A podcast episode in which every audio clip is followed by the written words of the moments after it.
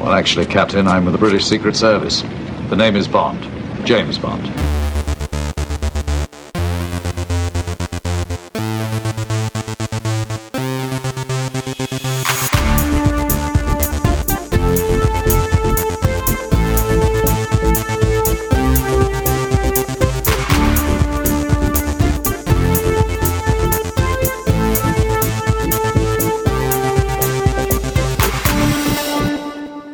Mein Name ist Steve, Movie Steve. Und ich begrüße euch ganz herzlich zu Krempelcast Folge 007 und 70. Ähm, ich bin heute im Geheimdienst Ihrer Majestät unterwegs, um ein Phänomen zu ergründen, das seit ja spätestens den 60er Jahren nicht mehr aus der Popkultur wegzudenken ist. Und für diese akustische Mission habe ich die zwei unserer besten Agenten angefordert, die momentan äh, verfügbar sind. Zum einen meinen äh, Podcast-Kompagnon aus dem Trailerschnack, der selbst auch den wunderbaren Podcast Event Rookie macht oder den Event Rookie Podcast, was aber nicht, wie man es am besten sagen soll, kann er ja gleich nochmal erklären dann. Der Felix Leiter unter den Podcastern. Hier ist äh, Joel Seelbach. Hallo Joel, grüß dich. Jetzt denkt die Hälfte der Hörer, ich bin schwarz, weil das wechselt bei Felix ja, Leiter ja häufiger. Stimmt, ja, das Vielen stimmt. Dank. Das, das stimmt. Äh, schön, dass du da bist. Und dann haben wir hier das Gehirn der Mission. Er ist äh, quasi Bond M und Q in Personalunion. Er ist äh, Kulturwissenschaftler und Autor und sein neuestes Buch heißt passenderweise James Bond. Erschien im Reklamverlag.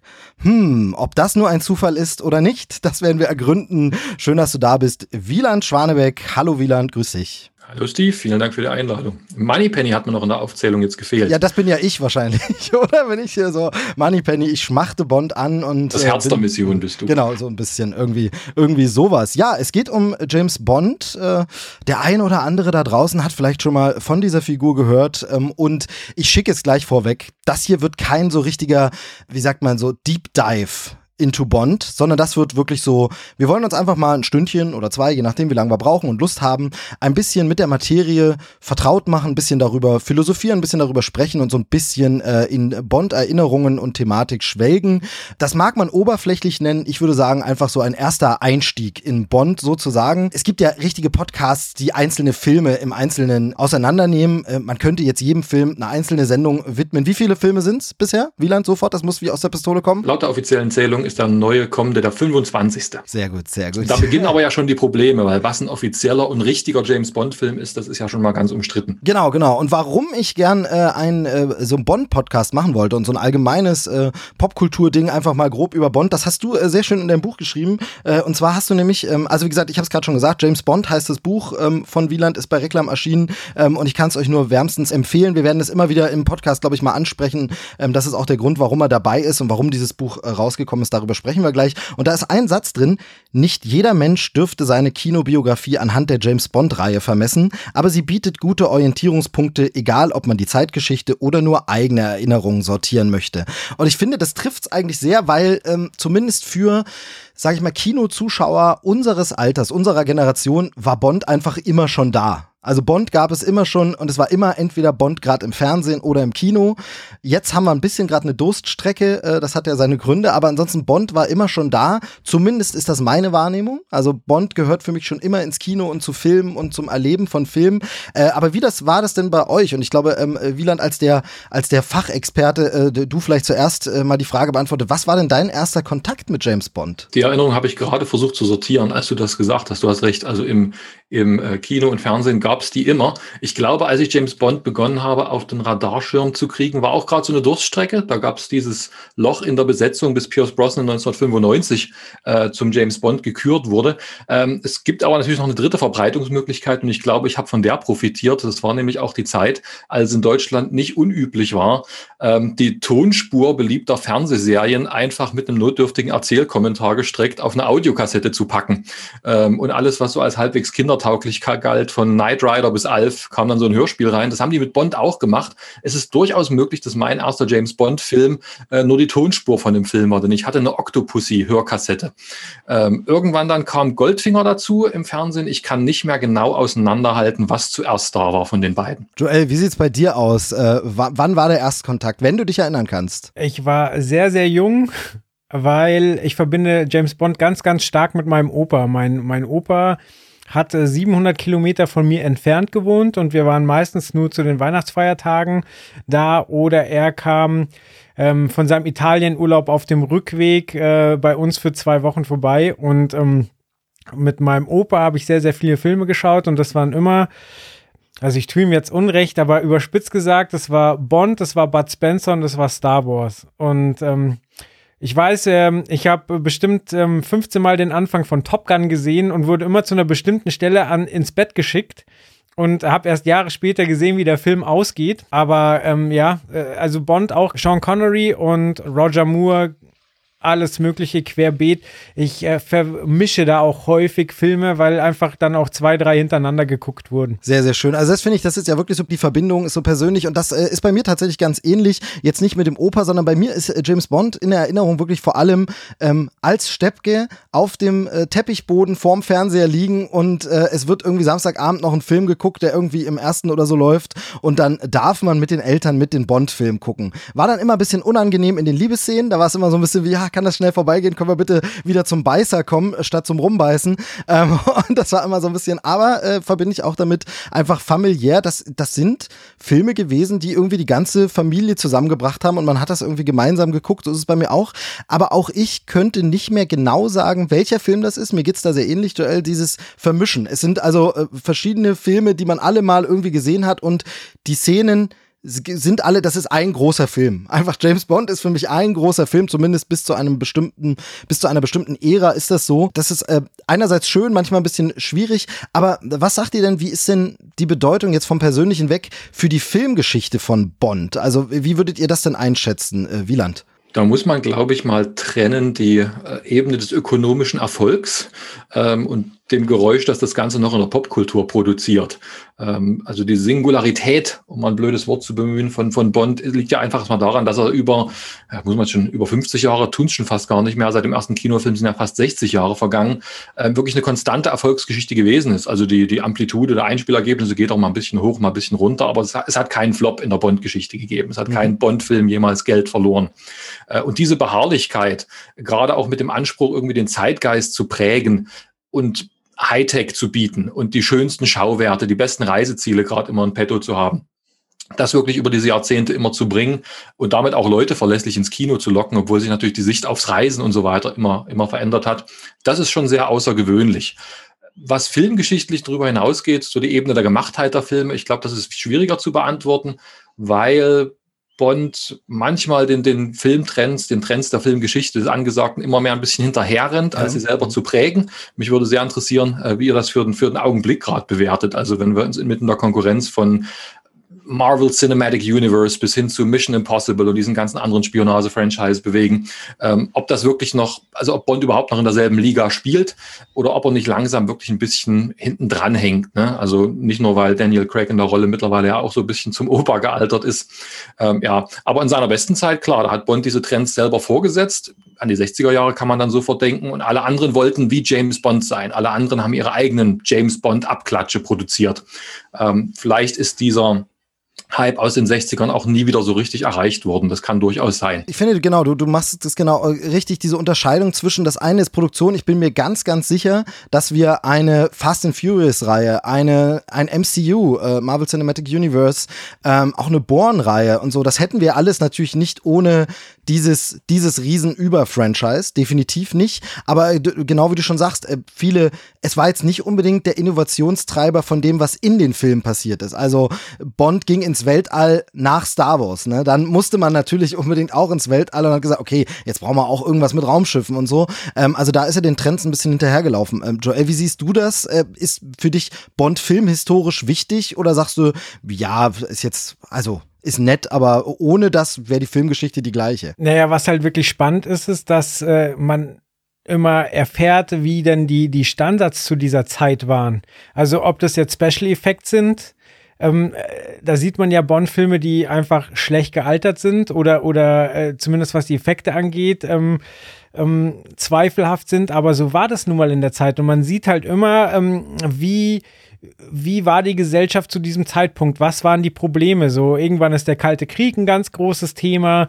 Ähm, ich glaube, es gibt äh, Sean Connery, der hat auch mal eine Ohrfeige verteilt an, an eine Frau, wenn, wenn da der, der Ton nicht richtig getroffen wurde, was heute gar nicht mehr gehen würde. Und man, das sind einfach Zeitdokumente, wo man sieht, ähm, wie wurde denn ein ordentlicher Actionfilm zu dieser Zeit produziert? Wie hatte das auszusehen? Wie war der Mindstate? Und das finde ich sehr interessant, dass es da eine Reihe gibt, wo man immer reingucken kann, okay, wie war das denn damals ungefähr zu der Zeit? Ihr habt vieles schon angeschnitten, was wir auf jeden Fall heute noch mal ein bisschen äh, tiefer besprechen und ergründen werden. Aber ich würde äh, jetzt Wieland erstmal bitten, weil, wie gesagt, dafür holt man sich einen Experten in den Podcast, damit man selber nicht so dumm dasteht, holt man sich schlaue Leute. Kannst du uns vielleicht einen kurzen Abriss so über die Bond-Historie geben? Für Leute, die jetzt wirklich sagen, James, was? Was? Habe ich ja noch nie gehört. Nein, die wird es nicht geben, aber so vielleicht ganz, ganz grob. Ähm, du musst es nicht so ausführlich machen, denn ich sage es an der Stelle nochmal, ich will es immer in die Kamera halten, obwohl die Hörer das ja nicht sehen können. Aber wie gesagt, in dem Buch könnt ihr es genauer nachlesen. Äh, wirklich empfehlenswert, gehört in jede gute Filmbibliothek. Aber äh, als kleinen Anreißer quasi, kannst du vielleicht ganz kurz so einen Abriss über die Bond-Historie geben. Wie ging's los? Äh, was war da und was sind so die, die Eckpunkte? Also James Bond ist natürlich, bevor er eine Kinolegende wurde, eine literarische Figur gewesen. Die hat sich ein britischer Schriftsteller namens Ian Fleming ausgedacht der zunächst mal kein Schriftsteller war, sondern ein, ein Lebemann, der viele Karrieren gehabt hatte, der zumindest nach eigener Aussage auch ein Kriegsheld gewesen war, der die Geheimdienste kennengelernt hatte, der dann äh, in, zu einigem Wohlstand gekommen auf äh, Jamaika eine Weile gelebt hat äh, und dort in diesen äh, Dunstkreis von so britischen Exilanten geraten ist, die alle so Affären miteinander hatten und Diplomatengeheimnisse ausgetauscht haben und so weiter. Ähm, und zum Schreiben von James Bond ist er der Legende nach zumindest dann gekommen, weil er eine Affäre mit einer Frau hatte, die ernster wurde. Diese Frau hat ihn vor den Altar gezogen. Äh, das ist eine sehr, sehr spannende und heikle Geschichte, zu der es auch ein eigenes Biopic mittlerweile gegeben hat. Und weil er nervös gewesen ist und seinem, seinem Junggesellendasein so ein bisschen hinterhergetrauert hat, hat er diese männliche äh, Überfantasie James Bond in die Welt gesetzt und hat binnen sehr kurzer Zeit den ersten Roman Casino Royale geschrieben. Der erscheint 1953 und weil er einigen Erfolg hatte, äh, setzt sich Fleming selber zum Ziel, mit der Beständigkeit eines Uhrwerks jedes Jahr einen neuen James Bond-Roman rauszubringen. Das macht er über ein Jahrzehnt äh, sehr zuverlässig. Also deswegen gibt es eine sehr, sehr äh, ansehnliche Bibliothek an James Bond-Romanen binnen relativ kurzer Zeit. Äh, und in den 50er Jahren beginnen dann schon Versuche natürlich, das auf die Leinwand zu bringen. Es gibt einen Fernsehfilm, den äh, weniger Leute natürlich heute kennen als die James Bond-Reihe. Und die Geburtsstunde des Kinohelden James Bond, wie wir ihn heute kennen, schlägt dann 1962 mit dem ersten Film der offiziellen Bond-Reihe Dr. No, mit Sean Connery natürlich in der Hauptrolle. Diesen Erfolg kann Fleming als Autor noch selber mit ansehen. Er stirbt dann kurz darauf, glaube kurz vor der Premiere von Goldfinger, dem dritten Film.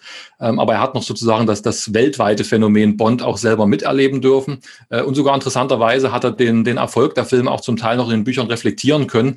Denn äh, so sehr wie Sean Connery in den ersten zwei, drei Filmen diese Rolle schon prägt, findet dann sogar Niederschlag in den letzten Büchern, die Fleming geschrieben hat. Äh, also um ein Beispiel zu geben, äh, Bonds eigener Hintergrund als Figur, wo kommt er her? Ähm, jenseits seiner sehr notdürftig äh, ausgeleuchteten Existenz als verlässlicher Staatsdiener mit der Lizenz zu töten. Ähm, dazu äußert sich Fleming in den letzten Büchern ein bisschen mehr und er macht den äh, James Bond da, glaube ich, sogar zum äh, Kind einer äh, eines schottischen Vaters äh, meines Wissens. Ähm, das hätte er sicher nicht gemacht, wenn nicht der Schotte Sean Connery schon äh, zwei, drei erfolgreiche Bond-Filme gehabt hätte und das Bild der Öffentlichkeit von James Bond geprägt hätte. Ähm, also so groß darüber hinaus, glaube ich, muss man für den Hintergrund jetzt, glaube ich, gar nicht gehen unbedingt. Ähm, Bond wird binnen sehr kurzer Zeit von einem relativ relativen Low-Budget-Phänomen von dem man sich vielleicht nur einen gewissen durchschlagenden Erfolg in England versprochen hat, sehr schnell ein globales Phänomen. Also binnen drei, vier Jahren, die ersten vier, fünf Filme werden ja in rasant schnellem Tempo produziert, jedes Jahr kommt ein neuer raus, sind das globale Blockbuster und erreichen Einspielergebnisse, die man so inflationsbereinigt wirklich schon mit dem vergleichen kann, was das Marvel Cinematic Universe heute einspielt. Also Goldfinger, Feuerball äh, von 1965 sind lange Zeit wirklich die allererfolgreichsten Filme dieser Reihe gewesen. Genau, und dann gab es ja äh, immer wieder Umbesetzungen, weil man das Phänomen natürlich weitergeführt hat, auch mit äh, Wechsel des äh, Hauptdarstellers. Und das ist natürlich so ein bisschen die, die wichtige, die Ehrenfrage, die entscheidende Frage. Ähm, fangen wir mal mit Joel an, obwohl du es vorhin schon angedeutet hast. Wer ist denn euer Bond? Wer ist euer James Bond? Boah, das ist super schwer zu beantworten. Tim, Timothy Dalton natürlich. Ja, tatsächlich ähm, habe ich gerade drüber nachgedacht, ihn zu nennen, weil äh, der hat nur zwei Filme gemacht und davon gefällt mir auch nur der erste richtig gut. Aber der gefällt mir halt richtig gut, obwohl halt auch sehr 80er Jahre geprägt, obwohl ähm, Timothy Dalton für mich nicht das Charisma hat, was ein Pierce Brosnan hat, was ein Sean Connery hat, was ein Roger Moore hat. Ähm, trotzdem nehme ich Timothy Dalton. Sehr gut, habe ich ja gut, gut geraten. Sollte eigentlich ein Scherz sein, weil die ist ja, wie gesagt, so ja die kleinen, kleinen Rollen. Wieland, wie sieht's bei dir aus? Ich, ich habe eine Ahnung, aber ich, ich würde fast dazu neigen, die Aussage so ein bisschen zu verweigern. Äh, nicht irgendwie, weil ich hier die, die Lager gegeneinander ausspielen will, aber weil ich generell immer sagen würde, die Bonds haben in meinem Herzen alle Platz. Ähm, und weil ich auch weiß, dass an jede dieser Auskünfte so, so ein gewisses Image äh, geprägt mhm. ist. Also T Timothy Dalton finde ich eine sehr schöne Antwort. Ich mag Timothy Dalton als Schauspieler sehr. Äh, und genau wie, äh, wie Joel finde ich auch den, den ersten der beiden Filme richtig gut, den er gemacht hat. Ähm, da würde man immer denken, das ist so The Thinking Man's Answer. Ne? Also Leute, die Timothy Dalton Dalton für den besten Bond halten, würden auch bei der Frage nach dem besten Beatle vielleicht George Harrison sagen. Was, was eine originelle, interessante und auch vielleicht ganz gut begründete Antwort sein kann alle Darsteller, die die Rolle eine Weile prägen konnten, haben es irgendwie geschafft, glaube ich, ihren Stempel aufzudrücken. Ähm, und je nach Tagesform, finde ich, kann man, kann man aus einem Bond-Film mit Roger Moore genauso viel äh, Freude ziehen wie aus einem mit Daniel Craig. Ähm, ich mache es mir zur Gewohnheit, selber mal ein bisschen noch den, den doch manchmal sehr schlecht beleumundeten George Lazenby stark zu reden, weil ich den Film mit ihm einfach ganz grandios finde ähm, und weil der, der Ruf, den er genießt, was man von ihm weiß, also er war ein männliches Model, hatte nie einen Film gemacht äh, vor diesem Film und das wird in der Bewertung des Films immer so gegen ihn in Stellung gebracht. Ja, das ist ja der mit diesem, äh, mit diesem, mit dieser männlichen Schaufensterpuppe, der nichts konnte. Finde ich völlig unbegründet. Ich finde, der ist sehr, sehr gut in dem, was er macht. Ist eine sehr, sehr gute darstellerische Leistung, die er bringt bringt. Ähm, wenn er manchmal unsicher wirkt in der Rolle, in dem, was er macht, hat das viel mit dem Inhalt des Films zu tun. Es geht ja um einen Bond, der scheitert, der unsicher ist. Also auch Sean Connery, der keine bedeutend großen Schauspielerfahrungen vor Bond gesammelt hatte, hätte in dieser Rolle vielleicht ein bisschen fragiler gewirkt, als wir es von ihm gewohnt waren. Ähm, also insofern ist das eine ganz ausweichende Antwort, die ich hier anbieten möchte, aber ich bin nicht ausdrücklich gegen irgendeinen der Bonds äh, in Stellung. Ach, da merke ich, dass ihr mir intellektuell dann doch in diesem Level überlegen seid. Ich hätte es ganz stumpf und billig. Bei mir ist einfach mein Bond, ist einfach der Bond, den ich als erstes gesehen habe, den ich zuerst kannte, als ich auch noch gar nicht geahnt habe, dass es andere Bonds gibt und dass Bond ganz anders sein kann. Und das ist natürlich äh, Gnade der Geburt, äh, Jahrgang 80 und dann später die Fernsehauswertung der Kinofilme gesehen. Roger Moore natürlich. Roger Moore, die Filme, die ich im Fernsehen gesehen habe, eben besagt, auf dem Teppichboden vorm Fernseher gemütlich mit ein paar Erdnussflips und dann äh, wurde Bond geguckt geguckt. Und deshalb ist für mich auch Bond, äh, und das war etwas, was ich dann auch lernen musste, war immer so ein bisschen humoristisch, war immer so ein bisschen das Gadget-Ding, war immer so ein bisschen so, so Spaß-Action-Film, natürlich mit heutigen Action-Komödien nicht mehr zu vergleichen, aber für damalige Verhältnisse erstmal das Ganze aufgebrochen, aufgelockert, lockerer, lockerer One-Liner, äh, alberne Figuren wie äh, der Eisenbeißer äh, und sowas. Äh, das war für mich Bond und ich musste dann erstmal lernen, dass es davor schon einen anderen gegeben hatte, der das schon mal ganz anders gespielt hat in Filmen, die ein bisschen angestaubt sind, äh, aber äh, auf eine ganz andere Art das Gleiche schon mal gemacht haben. Also äh, faszinierend für mich tatsächlich mein Bond, einfach der Bond, den ich zuerst gesehen habe. Und dann ist man ja so ein bisschen alter weißer Mann. Ne? Man lernt dann ja nicht nochmal neu um, wenn man sich einmal was, ah, jetzt machen die das alles neu. Nee, Quatsch, stimmt gar nicht. Äh, tatsächlich Pierce Brosnan mochte ich immer sehr als Typen. Äh, Remington Steel sei Dank und so. Ne? Fand man mal, wollte ich immer äh, Pierce Brosnan super finden, konnte dann leider mit den Filmen nicht so viel anfangen. Also war leider so, da war ich vielleicht schon einen Ticken zu alt, um die noch richtig abzufeiern ähm, und habe dann schon gedacht, nee, das ist mir jetzt alles ein bisschen drüber. Ähm, nicht ahnend, dass später mal sowas wie Fast and Furious kommen würde, dass das Ganze noch mal toppen würde in der Absurdität der, der Dinge, die da passieren äh, in Sachen Action und, und Logik und Technikspielereien. Aber ähm, nee, für mich Roger Moore. Ja, ihr habt das viel diplomatischer gesagt. Sehr, sehr schön. Joel, du wolltest was anmerken. Ich wollte was anmerken. Jetzt äh, bin ich gerade schon bei der nächsten Station. Ich finde nämlich, dass äh, gemeinsam haben Timothy Dalton, ähm, Daniel Craig und äh, Pierce Brosnan, dass jeweils ihr erster Film ihr jeweils bester Bond ist, finde ich. Oh, da okay. sehe ich schon Zweifel. Genau, Wieland zweifelt ein bisschen. Ähm, genau. Ähm. Nee, da sind wir ja schon mittendrin, ne, bei der Frage, was macht einen tollen Bond-Film für uns aus? Ne? Es ist die Präsenz von, von gewissen unverhandelbaren Elementen. Ähm, es gibt so die Theorie, äh, dass die, die Bonds, die länger gewirkt haben, eigentlich so ein paar Bonds zum Warmlaufen brauchen und dann so mit dem dritten Film ne, richtig durchgestartet sind. Goldfinger war der dritte mit Sean Connery. Das ist natürlich der, der definitive mit Sean Connery. Skyfall ist der dritte gewesen mit Daniel Craig und wird vielleicht so sein, sein Erbe Äh, in dieser Rolle auch so bestimmen. Ähm, aber das, das macht die, die Antwort jetzt äh, von euch jetzt gar nicht obsolet oder so. Ne? Also es gibt genauso, kann man sagen, die waren am Anfang einfach frischer und wären ab dem dritten und vierten Film dann irgendwie müde oder vielleicht wären wir auch ihrer etwas überdrüssig. Jetzt ist mir wieder mein ursprünglicher Punkt eingefallen und zwar, du hattest ja angesprochen, dass äh, George Lazenby ähm, ja, dass er Model war, aber ich finde halt, in dem Film wurde, wurde was gewagt und es ist halt schief gegangen. Also es war nicht so erfolgreich, wie man es gewohnt ist. Er war danach auch nie wieder James Bond. Und vielleicht war das dann auch ein Stück weit prägend für, für die ganze Reihe, dass es lange gedauert hat, bis man wieder ein Wagnis eingegangen ist und davor halt, jetzt, ich sag nicht nach Schema F, aber halt schon ganz klare Strukturen hatte und die dann auch so schnell nicht mehr verlassen hat. Das ist richtig. Dass er äh, übrigens nie, nie wieder James Bond war, hat er selber verbockt. Ne? Es hat sich so ein bisschen die Legende gehalten, sie hätten ihn gefeuert, war dann Flop gelandet, hat, das, das stimmt aber nicht. Ähm, er hatte das Angebot, mehr zu machen und zu der Zeit, glaube ich, wenn man die Zahlen sich anguckt, ist Bond als Marke stark genug, dass er, glaube ich, einen unbekannten Darsteller überlebt hätte. Ähm, aber es kursieren ja sehr abenteuerliche Geschichten über den Dreh und wie schnell ihm der Bond-Ruhm zu Kopf gestiegen ist. Äh, und er muss wohl, das hat er selber erzählt, einen Agenten oder Berater gehabt haben, der ihm gesagt hat, wir haben jetzt 1969, weißt du, Bond ist ein 60er-Ding. 1972 wird kein Hahn mehr nach James Bond krähen. Sieh zu, dass du die Rolle loswirst, bevor es lächerlich wird. Mach eine Karriere jenseits dessen. Und das muss in der, in der ewigen Top Ten der, der schlechtesten Tipps, äh, die jemals einem, einem angehenden Schauspieler gegeben wurden, wahrscheinlich ziemlich weit oben äh, mitliegen. Äh, er hätte die Rolle weiter spielen können. Er hat selber gesagt, schon bevor der Film rauskam, ich möchte nicht mehr. Das ist für mich ein Sprungbrett. Ähm, ich mache jetzt was anderes. Okay, interessant. Genau, also das Buch voller dieser Trivia, was in deinem Buch auch natürlich drin ist, ist äh, eine Liste der offiziellen Eon-Reihe. Also man äh, verbindet auch immer die Namen Brokkoli damit. Ne? Da, äh, das kann man ja dann auch noch mal ein bisschen genauer ähm, äh, eruieren. Aber ähm, interessant ist, dass es ja auch Filme außerhalb dessen gibt. Also die, vielleicht können wir die zumindest mal erwähnen, bevor wir dann vielleicht einzelne Sachen uns noch rauspicken. Aber es gibt äh, zum einen ja schon mal ein Casino Royale von früher, der aber nicht zu der Reihe gehört. Und es gibt dann äh, ein Sean Connery macht's nochmal Ding. Ähm, wie sind die denn einzuordnen äh, zu neben dieser Reihe halt der offiziellen Filme? Ja, das, ich tue mich mit dieser Unterscheidung immer so ein bisschen schwer, weil man hat dann so mal kurz den Eindruck, man macht statt, also statt dass man irgendwie James Bond Kunde oder James Bond wissenschaftlich betrachtet, man macht irgendwie Theologie, ne? Und dann guckst du eben das an, was, was, was kanonisiert ist, die Evangelien und das Apokryphe irgendwie nicht.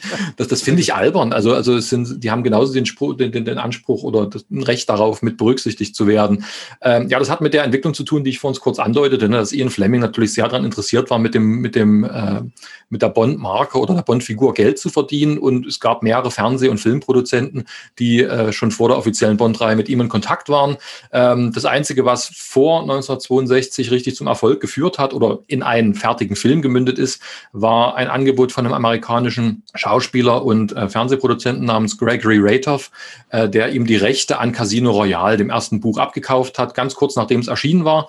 Ähm, und da ist ein Fernsehfilm für eine dieser Live-Fernsehspielreihen, von denen es in 50er Jahren ja viele gab, entstanden. Das ist ein glaube ich, 40, 45 Minuten Film. Den kann man heute auch noch auf YouTube sehen.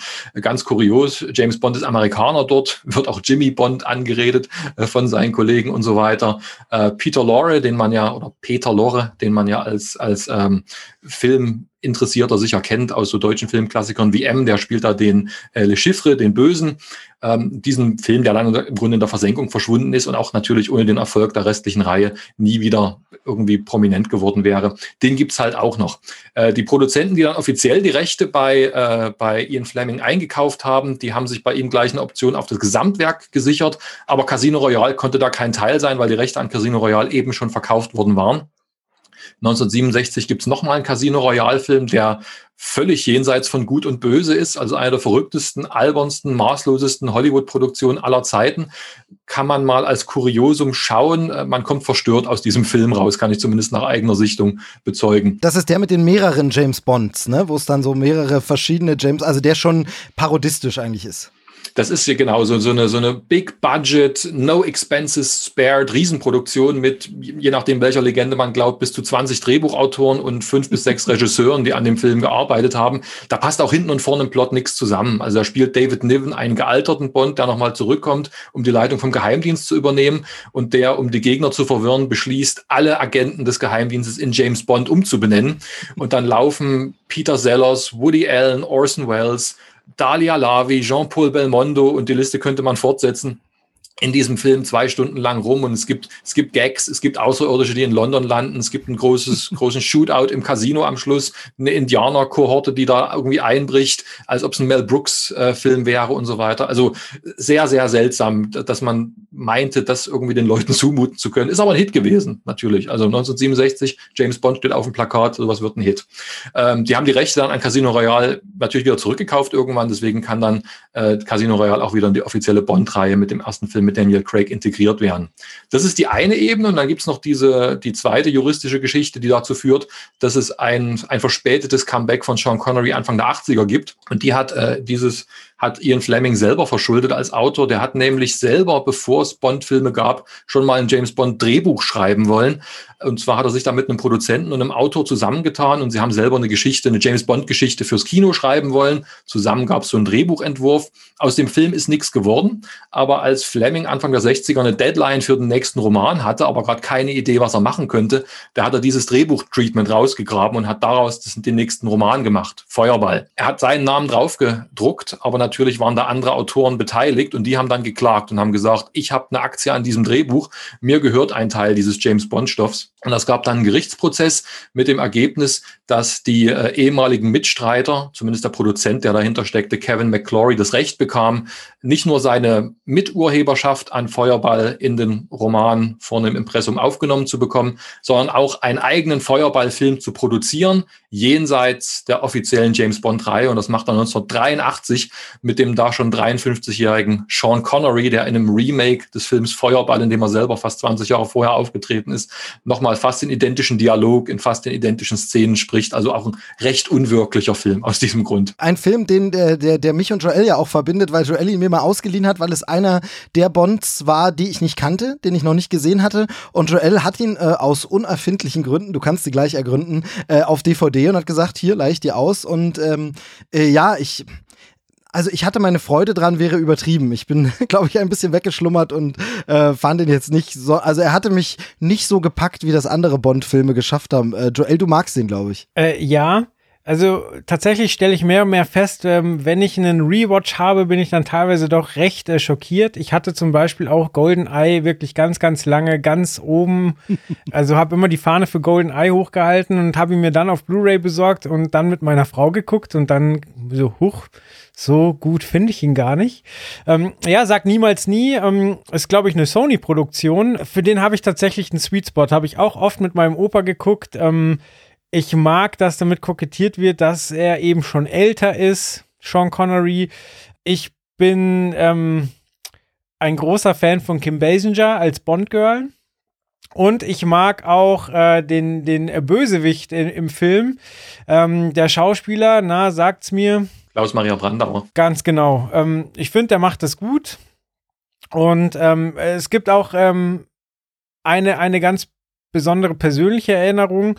Ähm, da haben wir wieder das Thema, ich habe das viel mit meinem Opa geguckt und ähm, ich war vielleicht zu jung. Meine Schwester ist drei Jahre jünger als ich und ähm, in, dem Szenen, äh, in dem Film gibt es eine Szene, wo ähm, Bond gestellt wird von einem der Bond-Girls und äh, sie möchte quasi, dass er ihr schriftlich gibt, dass sie das größte Sexabenteuer war, was er je hatte. Und er erschießt sie dann mit seinem Füller. Also er erschießt sie, sie hat so ein kleines Loch am Bauch und explodiert dann und dann sieht man nur noch die rauchenden High Heels. und am nächsten Tag äh, springt meine Schwester hinter der Couch hervor und versucht uns mit dem Kugelschreiber zu erschießen. Und das äh, war dann der Moment, wo meine Eltern dann auch realisiert haben, die Kinder kriegen vielleicht ein bisschen mehr vom Fernsehprogramm mit, als wir dachten. Und dann das ein bisschen überdacht haben. Aber ja, sehr prägsam der Film für mich. Sehr, sehr schön. Und da sind wir schon mittendrin. Was ich gern mit euch äh, besprechen möchte oder machen möchte, ist, ähm, wie gesagt, es gibt hier die Liste auch, ähm, liegt ja uns vor. Was ist denn, gibt es einen Lieblingsfilm? Habt ihr einen Lieb Also, wir haben das vorhin schon gesagt, welches ist euer Bond und so, aber gibt es einen Film, wo ihr sagt, okay, wenn ich jetzt nicht Zeit habe, mal wieder die ganze Reihe und so, aber ich habe irgendwie Lust auf ein Bond-Abenteuer, welches ist denn euer Lieblingsbond, den ihr schaut? Schwierig. Um, ja, vielleicht bleibe ich bei, ich glaube, er ist Lizenz zum Töten, oder? Timothy Dalton, der erste? Hauch des Todes, glaube ich, ist der erste mit ihm. Okay, dann nehme ich Hauch des Todes. Genau, der zweite ist Lizenz zum Töten. Ja, okay, ja, ja den nehme ich sicher nicht. Ist auch wieder so einer, da, da zieht sich das wieder fort äh, bei, bei Lizenz zum Töten. Da wurde mal was anderes probiert, ähnlich wie bei George Lazenby und ähm, das kam nicht so gut an. dass er den Dienst quittiert und äh, alles äh, auf Rambo-Art macht war dann ein bisschen, bisschen anderer Fahrt und äh, war nicht so toll. Aber vielleicht auch deswegen gerade seiner Zeit irgendwie voraus. Ne? Gerade wenn man Lizenz zum Töten wieder schaut, staunt man ja, was da alles drin ist, was dann eigentlich so in der Daniel Craig-Ära irgendwie zum Selbstverständnis der Figur wird. Ne? Der, der, der Racheengel, ich glaube, in jedem Daniel Craig-Film geht es ja irgendwie darum, dass er entweder einen Dienst quittiert oder quittieren will oder, oder keinen Bock ja. mehr auf das Ganze hat, was auch etwas ermüdend wird, wenn man ganz Richtig. ehrlich ist. Richtig, ja. ähm, das ist da auch in diesem Film irgendwie schon angelegt, ja. Ja, bei Daniel Craig ist irgendwie der erste, der erste Teil, da ist er so der junge Bond, unerfahren und von da an hat man das Gefühl, ist er immer alt. Genau, ja, ganz seltsam. Ne? Das, das ist, ist ein ganz komischer Bruch. Man, man hat das Gefühl, es fehlen fünf Filme dazwischen, in denen er mal Bond ist, äh, sondern er wird zu Bond und hat es danach auch einfach nur satt. Ähm, sehr, sehr komisch. Äh, Wieland, was ist, was ist dein Fa Favoritenfilm? Also der erste Go-To oder vielleicht auch, weil mit den Lieblings das so schwer ist, den du vielleicht auch jemand empfehlen würdest, der sagt, ey, du ganz ehrlich, ich habe noch nie einen Bond-Film wirklich geguckt, so richtig, ähm, wo du sagst, schau mal den und dann bist du entweder drin oder sagst, nee, danke? Ja, also zum Einstieg, die definitiven Filme mit den klassischen Bonds sind, sind die dritten mit den, den am, am längsten amtierenden Leuten. Ne? Also Goldfinger bei Sean Connery und der Spion, der mich liebte. Wenn die jemand guckt und sagt, damit, mit diesem Humor und diesen Gadgets und dem, dem Schleudersitz, der da aus dem Auto irgendwie rauskommt, damit kann ich nichts anfangen, dann, dann hat man so den, den, den Schlüsseltest, glaube ich, gemacht. Dann weiß man, dass man für das James Bond-Universum irgendwie nicht gemacht ist, was auch völlig in Ordnung ist. Ähm, ich finde, wie schon vorhin angedeutet, im Geheimnis ihrer Majestät einen grandiosen Film. Da geht natürlich auch so die, die Erfahrung zu viele James Bond-Filme gesehen zu haben, rein mit, weil der Film mit so vielem bricht, was man aus der Reihe kennt. Ich will das Ende hier nicht unbedingt spoilern, wenn jemand den Film gar nicht kennt, aber er hat ein sehr untypisches Ende für einen James Bond-Film. Der Film umspielt auch die Identität von James Bond, weil es ja der erste ist, in dem ein Leben jenseits von Sean Connery irgendwie denkbar sein muss. Sehr geschickt. Und er hat auch, da war ich beim Wiedersehen irgendwann auch sehr erstaunt, glaube ich, eine Strecke von so 60, 70 Minuten im Film, wo gar keine Action-Szene passiert. Es gibt am Anfang eine größere Schlägerei und dann haben wir eine größere Handlungsstrecke, von, in der sich Bond beim, beim Rivalen einschleicht äh, und dort mehrere Frauen verführt und, und entkommen muss. Dann gibt es irgendwann mal wieder eine, eine größere Skisequenz, aber dazwischen wirklich 70 Minuten kein, nichts, was, was uns heute als eine sehr besondere Action-Szene einleuchten würde. Und der Film ist auch wunderschön gefilmt. Der unterscheidet sich in, in vielen von dem, wie ein Bond-Film klassischerweise aussieht. Äh, Steven Soderbergh, der hat einen sehr schönen äh, Filmblog, wo er auch selber die Filme schreibt, die ihn geprägt haben und die er gern wiederschaut. Und da gibt es so ein schönes, fast schon Liebesgedicht äh, von ihm auf diesem Blog über Im Geheimdienst ihrer Majestät. Und da sagt er, glaube ich, den Satz, das ist der einzige Bond-Film, in dem man eigentlich jede Einstellung rahmen möchte und sich irgendwie übers Bett an die Wand hängen möchte. Das finde ich sehr schön zusammengefasst, weil da gibt es auch sehr, sehr poetische Momente, wirklich wirklich, mit denen man nicht so richtig rechnet, wenn man so mit dem Bild des Schleudersitzautos oder des explodierenden Kugelschreibers, das man von James Bond hat, äh, von vornherein reingeht. Ja, sehr, sehr, sehr gut, sehr gut. Also äh, ich finde äh, tatsächlich, jetzt habe ich diese Frage so gestellt und selber ist es auch so ein bisschen, bei mir sind es eher so Elemente aus Filmen, wo ich sage, das ist eine geile Szene und ich würde mir eigentlich quasi aus dem Gesamtwerk einfach meinen perfekten Bond-Film zusammenschneiden. Ähm, von den Jüngeren muss ich tatsächlich sagen, dass ich äh, Skyfall sehr, sehr rund und schön finde und einfach äh, so ein, wenn man mal Lust auf ein bisschen Bond hat, aber ohne dieses, ah ja, eigentlich ist doch ganz schön angestaubt und alt, dann, dann, dann gern den. Ähm, aber ansonsten Roger Moore geht immer, habe ich ja immer gesagt. Äh, aber ähm, was ja, du hast es gerade schon angesprochen, diese, diese Action-Szenen ähm, sind ja auch äh, super bezeichnend, dass die Filme, und ich glaube, das war auch relativ neu, immer mit so einer Action-Sequenz losgegangen sind. Also wir wurden mitten reingeworfen in einen Fall, äh, den Bond gerade bearbeitet oder wo er gerade irgendwas macht. Manchmal hat das Auswirkungen auf den weiteren Verlauf der Handlung dieses Films. Manchmal ist es einfach eine Mission vorher, die noch nichts wirklich damit zu tun hat. Ähm, etwas, das wir heute oft sehen, äh, wurde später dann kopiert. Zum Beispiel äh, ähm, Indiana Jones hat das natürlich gemacht. Da gibt's ja auch immer das Gerücht, dass äh, Spielberg eigentlich immer einen Bond machen wollte, aber die Rechte und so, und das ging nicht. Ich weiß gar nicht, wie lange weißt du, das dürfen nur Engländer den Bond-Filme machen? Oder das, war, das hat sich, das hat sich so als, als kleiner Werbeeffekt irgendwie so en passant mit eingeschrieben ausgeschlichen. Klassischerweise hat auch niemand von Anfang an gesagt, dass nur ein Brite James Bond spielen kann. Das hat, hat sogar immer noch Amerikaner gegeben, ab und zu bis in die 70er, 80er Jahre rein, die zum Screentest eingeladen wurden und dann doch nicht verpflichtet. Und heute gilt es so als ein Ausweis, also jemand, der zumindest im Commonwealth irgendwie angehört, idealerweise ein Brite soll diese Rolle spielen.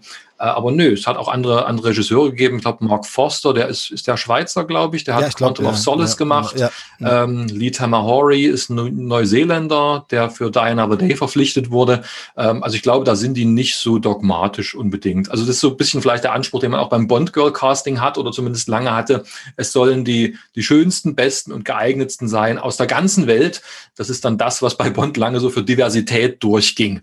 Ähm, was natürlich ein bisschen lachhaft ist, wenn man den Begriff mal so von heute aus ansetzt. Aber ich glaube, für Regisseure ist die Tür äh, immer noch offen.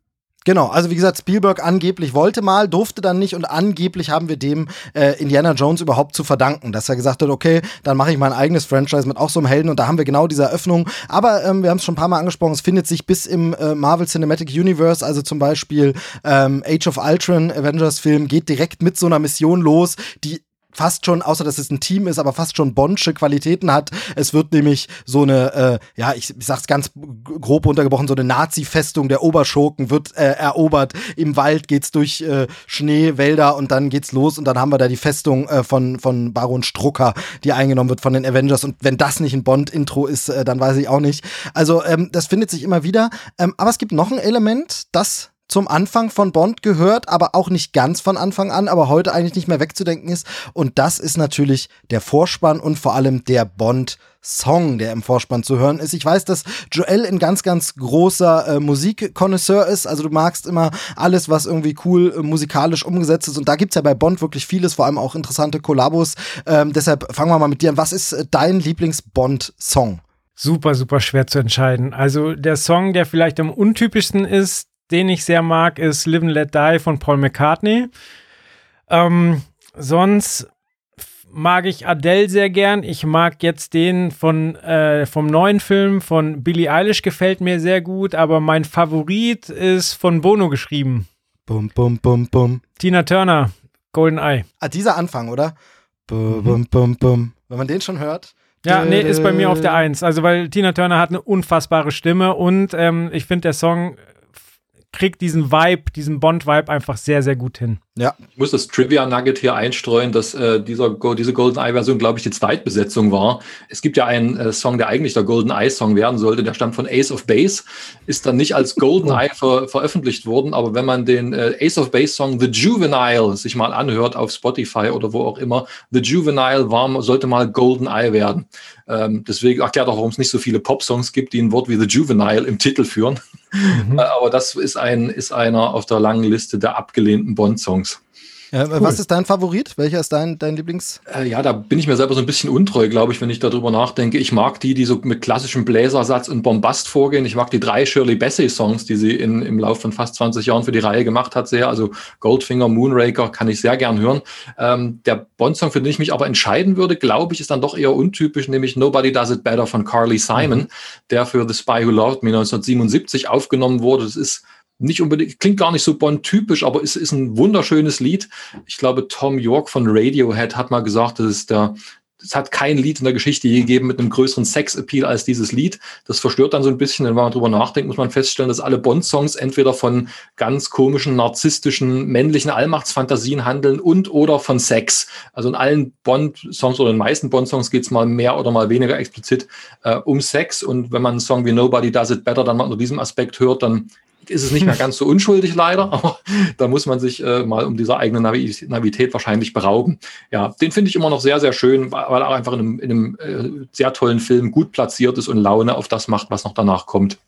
Sehr gut, sehr gut. Also für mich ist es auch GoldenEye, einfach dieser Anfang, ähm, wobei ich einfach sagen muss, für mich funktioniert einfach immer geil Popmusik und Popkünstler gemischt mit so diesen äh, Filmmusik-Score-Arrangements. Da gibt es ja auch so Songs, die klingen, als wären sie ein Bond-Song. Wenn man jetzt zum Beispiel an Play Dead von Björk denkt, ich glaube, da war sogar David Arnold beteiligt, der dann eben auch Bond-Musiken gemacht hat und so. Das, das klingt ja schon wie, wie Filmmusik, deshalb GoldenEye, ganz klarer Favorit. Ähm, ich, äh, Live and Let Die finde ich persönlich ja die Coverversion ein bisschen geiler einfach. Ne? Roses. Genau, Guns N' Roses äh, haben das nochmal ein bisschen geiler geschliffen, aber ist so leider nicht in Bond zu hören. Ähm, und ansonsten äh, mag ich aber auch tatsächlich die, die neueren, ja, ist vielleicht schwierig zu sagen, aber die Experimente. Ähm, tatsächlich die Alicia Keys Nummer, ähm, wirklich ein richtig Oh. starker Song Oh, und so. Also ähm, genau, äh, äh, Jack White und so. Also das, äh, da, da gibt es gibt's wirklich richtig gute Sachen. Ähm, und es gibt ja auch so ein Album, wo irgendwie die alle Bond-Songs drauf sind. Und äh, also muss man wirklich sagen, gibt es auch keine wirkliche Mistnummer. Also da ist auch wirklich eigentlich kein Song, wo man sagt, vielleicht manche vergisst man so ein bisschen wieder, deshalb fallen sie mir jetzt gerade nicht ein als schlechte Beispiele, aber da sind schon eine ganze Menge richtige Hits dabei. Ähm, also kann man eigentlich immer hören, oder Bond-Songs? Ja, in den 80ern gibt es so ein paar, also an den 80er-Songs und an den 80er-Filmen scheiden sich ja so ein bisschen die Geister, weil man steht zu der Dekade, wie man zu ihr steht. Ne? Und äh, ich glaube auch in den Liedern, da gibt es einige sehr seltsame Ausschläge nach unten beim Versuch, so am Zeitgeist dran zu sein. Also sich, dass man sich Duran Duran oder Aha holt für die Lieder, ist völlig nachvollziehbar. Und die sind, glaube ich, auch meines Wissens äh, im, in Zusammenarbeit dann mit dem John Barry, mit dem Filmkomponisten entstanden, klingen also auch schön nach Bond. Aber dann gibt es so einen Song, so typischer Anwärter auf keine, keine Sau erinnert sich mehr dran, All Time High für Octopussy 1983, so eine saxophonlastige Soft-Sex-Nummer eigentlich e-, eher verstörend. Also auf einer Playlist von zehn Liedern würde kein Mensch raushören, dass das mal ein Bond-Song sein sollte, glaube ich. Aber vielleicht gibt es ja auch Leute, für die das gerade der Favorit ist. Moby zum Beispiel hat halt auch einfach das Theme mit ein paar Keyboards nachgespielt und halt ein, ein, ein Techno-Beat drunter gelegt und dann war das auch fertig. Konnte man auch hören, aber würde ich jetzt auch nicht zu meinen Klassikern zählen. Und ich suche gerade einen, finde ich richtig schlecht, aber ich finde ihn gerade nicht. Ähm, ist auch eher so in den 2000ern oder 90ern gelandet. Äh, singt auch eine Frau, die jetzt aber keine Wahnsinnsstimme hat. Genau. Schau, schau du mal noch weiter. Ich wollte ganz kurz an der Stelle noch den Score ansprechen. Äh, das Bond-Thema muss man natürlich auch, äh, du hast schon gesagt, John Barry ist natürlich auch äh, phänomenal, genial und ähm, finde ich da, und das da kommt dann vielleicht deshalb auch so ein bisschen meine Liebe für einen Film wie Skyfall, weil es da natürlich auch von Thomas Newman großartig in den neuen Score eingearbeitet ist und tolle Reminiszenzen auf das alte Thema gibt. Also ich meine, die Bond-Melodie ist ja auch so ein eins der bekanntesten Musikstücke überhaupt, würde ich jetzt einfach mal so behaupten, ohne eine Umfrage gemacht zu haben. Aber da hat man auch irgendwie so einen richtigen Glücksgriff gehabt mit dem Score. Ja, zumal unter den eigentlichen Umständen, unter denen das Thema äh, in die Reihe gerutscht ist, es auch wieder so, so Kismet irgendwie kosmisch ist. Denn das Thema gab es schon, ist geschrieben worden vom ursprünglichen Komponisten Monty Norman für ein äh, Bollywood-artiges, also indisch angehauchtes Musical, das, glaube ich, nie zur Aufführung gekommen ist oder wenn dann vielleicht nur drei Aufführungen erlebt hat.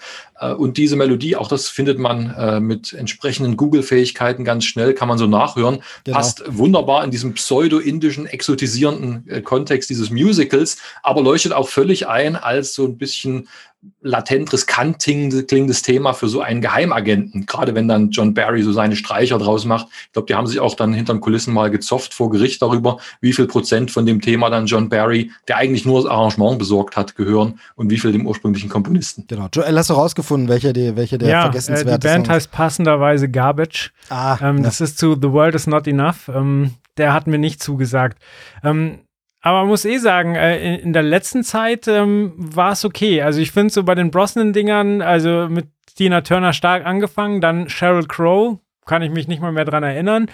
Ähm, Garbage, wie gesagt, fand ich schlecht. Madonna hat halt versucht, zu der Zeit sehr modern zu klingen, taucht ja auch im Film auf, ähm, ist aber auch, ja, eine nette Popnummer. Ähm, Chris Cornell hat mir auch nicht zugesagt und da, ab dann wird es wieder stark. Dann haben wir Alicia Keys mit Jack White, dann Adele, dann Sam Smith und jetzt Billie Eilish. Finde ich alles Hammernummern. Ja, also ähm, man ist am Zeitgeist, finde ich, ohne. Klar, Billie Eilish ist natürlich jetzt schon sehr, wo man sagt, äh, ja, will man da jetzt junge Leute extra mit, weil er so Pop-Erfolg äh, und so, aber ähm, eben anders als du es von schon meintest mit Duran Duran und Aha und so, eben man hat so das Gefühl, man bietet sich aber dem Zeitgeist nicht an, sondern eher diese Künstler ordnen sich mehr dem unter, dass das ein Bond-Song werden soll. Also falls ihr versteht, was ich meine. Ja, Billie Eilish und ihr Bruder, beide, beide Bond-Fans ähm, haben es ja auch gemacht, weil Hans Zimmer gesagt hat, äh, hier, die Nummer gefällt mir, die will ich produzieren. Ähm, die haben sich zusammen den Film angeguckt, haben sich dann nochmal dran gesetzt. Ähm, die haben einfach verstanden, was sie abliefern müssen und ähm, Billie Eilish ist für mich auch ein besonderer Popstar, weil die ja, also die macht kein Plastik. So, natürlich ist es Popmusik, aber also da sind ja sehr viel leise Töne dabei, die, die ähm, fällt ja jetzt auch nicht mit ihrer Wahnsinnsstimme auf, sondern die, bei der ist das immer so ein, so ein Flüstern, so ein Hauchen und das passt einfach zu Bond. Also ich kann mir das einfach, ich meine, den Vorspann haben wir alle noch nicht gesehen, aber das wird gut, da bin ich mir sicher. So ein bisschen merkt man aber auch schon, dass sich so die, die, die Verhaltensmuster vom späten Roger Moore da so einschleichen. Also wir haben einen Darsteller, der langsam wirklich auch in ein allmählich unglaubwürdiges Alter für die Rolle hineinaltert. Ich glaube, der neue Film ist auch intelligenter, als wir jetzt vermutlich äh, antizipieren. Der wird ja auch damit spielen, dass Bond eigentlich raus ist aus dem Dienst und schon eigentlich in Rente ist. Aber man muss irgendwie dieses Alter ausgleichen durch die sehr hippen, sehr jungen Elemente. Und wenn jetzt Billie Eilish, ich weiß nicht, wie alt ist die? Also ziemlich jung, glaube ich, und auch ein Phänomen ja der letzten ein, zwei Jahre. Äh, ich glaube, ist jetzt 19 oder 18, eins von beiden, ja. Ja, also so, alt waren die Bond Girls in, in Roger Moores letzten Film, glaube ich. ähm, also im letzten Roger Moore-Film, in dem das Alter des Hauptdarstellers ja schon schwerlich zu übersehen ist, äh, machen dann Duran Duran, also auch eine absolute Band der Stunde, diesen Soundtrack. Und wir haben einen sehr jungen Schurken, wir haben sehr junge Bond Girls, wir haben einen betont hippen, nicht Science-Fiction-artigen, aber doch zumindest sehr technologielastigen Plot rund um Mikrochips und Silicon Valley. Äh, also da gibt es schon eine Kluft, die es irgendwie zu überwinden gilt. Jetzt haben wir es schon mehrfach äh, angerissen, um mal von der Musik wegzukommen, weil immer wieder das Thema natürlich Bond ist Sex. Ne? Also Bond, da geht es auch immer um Frauen und äh, wie zeitgemäß das noch ist, können wir nachher gleich thematisieren. Aber ganz kurz, äh, äh, in deinem äh, wunderschönen Buch gibt es auch so, ein, so einen Überblick, macht's nur einmal, kuriose Premieren und Momente in der Bond-Reihe. Also da hast du so ein bisschen aufgelistet, was nur einmal vorkommt kommt äh, im Film. Und äh, da ist zum Beispiel, äh, finde ich ganz interessant, 1987 in Der Hauch des Todes äh, bleibt Bond einen Film lang monogam. Geht das denn? Wie kann das überhaupt äh, funktionieren, äh, Bond? Wobei man natürlich Daniel Craig ja auch so ein bisschen, da wird ja auch so diese eine Beziehung als die große aufs Podest gehoben. Aber ähm, es ist ja immer so Bond und die Frauen und dann gibt es ganz viel immer Bond-Girls, gern äh, in den Pierce Brosnan-Filmen, dann gern auch zwei oder drei. Ähm, aber ganz kurz, Hand aufs Herz oder woanders hin, was ist euer liebstes Bond-Girl? Wen findet ihr da, äh, wo ihr sagt, das hat den Film wirklich nachhaltig bereichert äh, oder euer Leben, wie auch immer? Schwer zu beantworten, weil wir natürlich äh, geprägt, also nicht geprägt, aber im Jahr 2021 kann man keine, äh, keine stringent doofe Diskussion mehr darüber führen, was, was ein tolles Bond-Girl ist, weil das, man landet dann so in der Swimsuit Edition von Man's Illustrated oder so und hat dann seine, diese, diese seltsamen Kriterien, nach denen so die, die Frauen, die der Reihe sowieso äh, objektifiziert werden, äh, nochmal extra vorgeführt werden. Also ich glaube, nachhaltig im Gedächtnis geblieben sind auch die, die wirklich nicht nur einen tollen Auftritt im Bikini hatten und dann aus dem Film geworfen wurden, sondern die wirklich eine Rolle spielen, Charakter. Diana Rigg ist fantastisch in, im Geheimdienst ihrer Majestät. Das ist auch wirklich die substanziellste Rolle, die es für eine Frau je in der James Bond-Reihe gegeben hat. Ähm, aus ähnlichen Gründen finde ich Eva Green in Casino Royale äh, ganz toll, was auch ein intelligenter Film ist, der auch damit spielt, mit den Erwartungshaltungen an Bond Girl. Äh, sonst würde der Twist am Schluss des Films, glaube ich, auch nicht funktionieren aus äh, so ein bisschen eigener Kinobiografie muss ich sagen, dass ich äh, ein, ein, ein Sweet Spot, wie es Joel vorhin so schön gesagt hat, habe für äh, meine erste richtige Kinoliebe im Film. Das war Karin Dor aus den alten Edgar Wallace-Filmen der 60er Jahre, die ich, glaube ich, zur selben Zeit wie die Bond-Filme entdeckt habe. Und Karin Dor tritt natürlich auf als böse deutsche Killerin Helga Brandt, wahrscheinlich der unerotischste Name, den je eine Filmfigur getragen hat, in You Only Live Twice und landet dann dort, glaube ich, am Schluss im Piranha-Becken. Ähm, also das, das hat so, so einen Platz in meinem Herzen für immer, weil das ist so das zehn- oder elfjährige Ich, das diesen Film nochmal sieht und diese äh, wunderbare Frau da auch ein bisschen anschmachten darf. Sehr erwachsene Antwort. Bei mir, äh, Kim Basinger habe ich vorhin schon genannt. Ähm, ich fand Halle Berry auch ganz toll, hätte gerne den Solo-Film, der da angedeutet wurde, mit ihr gesehen, weil da war halt auch so ein bisschen so, hier, das ist nicht einfach das Püppchen, was flachgelegt wird, sondern die ist auch Agentin, die ist, ähm, die ist tough, die hält dagegen. Ähm, und äh, der erste Bond, den ich im Kino gesehen habe, war Golden Eye und ich habe einen ganz, ganz komischen Crush auf äh, Xenia Onatop gehabt. Ähm, und Famke Jansen, die dann später bei den X-Men nochmal eine ordentliche Karriere hingelegt hat. Aber ähm, ja, das habe ich halt auch äh, zu einer Zeit im Kino gesehen, wo ich jetzt selber keine großen Erfahrungen ähm, vorweisen konnte und auch verwirrt war, ob, ob äh, Sex so wahnsinnig viel mit Schmerz zu tun hat und ob man dabei sterben kann und so weiter. Aber trotzdem äh, hat die Eindruck auf mich gemacht. Im ganz im Gegenteil, ähm, das andere Bond-Girl in dem Film, ähm, Natalia Simonova, ähm, von, gespielt von Isabella, oh Gott, Skorupko, die gibt mir gar nichts. So, also die war ja auch wirklich nur so ein Anhängsel, so ja, die konnte hacken, so sicher konnte sie das so. Aber äh, die war so blass und ah, James, rette mich. Aber wie gesagt, äh, Xenia Onatop fand ich toll. Die, die ich genannt hätte, habt ihr jetzt auch schon genannt. Aber was man ja äh, wirklich da auch nochmal erwähnen muss, ist ja auch, ähm, dass es wirklich irgendwann ja auch absolut absurd wurde. Also plötzlich gab es da auch Besetzungen, ähm, wo man ja wirklich dachte, was soll diese Figur überhaupt noch? Warum muss das eine Frau sein? Warum muss das diese Schauspielerin sein? Ähm, Schauspielerin dann teilweise auch gerne in Anführungszeichen. Also wenn ich denke zum Beispiel an eine Denise Richards als Christmas Jones. Christmas Jones. Also ganz ehrlich, aber also da hat man es dann auch, man wollte dann vielleicht auch so ein bisschen dieses äh, Bond-Girl ironisch brechen, aber ist aus dieser Sexismus-Falle trotzdem nicht rausgekommen. Also ist einfach genau dabei geblieben, obwohl man sagte, ja, aber guck mal, wir haben es mit einem Augenzwinkern inszeniert. Das ist nicht sexistisch, war es dann aber eben dann doch. Dann gab es aber auch und, so. Und sie hat einen Doktortitel natürlich. Genau, ja, genau. ich wollte gerade sagen, das Meeting hätte ich so gerne gehört. So, ja, wir haben ja eine, eine Atomwissenschaftlerin ja, ganz klar, Denise Richards, die müssen wir nehmen. So, macht Sinn. Aber wir brechen es ironisch, wir nennen sie dann blöd äh, Christmas Jones und dann Doktor und dann ist es ja kein Sexismus mehr. Aber ne? da kommt wieder der Punkt, äh, den ich vorhin angesprochen habe, dass man immer aus einem Bond-Film auch den Zeitgeist sieht. Denn Christmas Jones sieht so hart aus wie Laura Croft. Ja. Also immer grünes Top, ähm, immer die, die kurze Pants. Also da war einfach Tomb Raider gerade ein Thema und äh, das merkt man dem Film an. Ja, genau, genau. Es gibt bis heute einige so Negativfolien wirklich, auf die man sich immer noch beziehen kann. So bitte nicht mehr. Genau. Ähm, das ist interessant, dass da wirklich noch von 1999 eine dabei ist, wo man eigentlich schon, schon denken müsste, die müssten es doch gelernt haben. Also klar, Bond, da ist so ein gewisser Sexismus ist strukturell eingeschrieben. Er muss halt äh, die Mission mehr oder weniger allein bestehen. Er muss eine Frau retten dazu.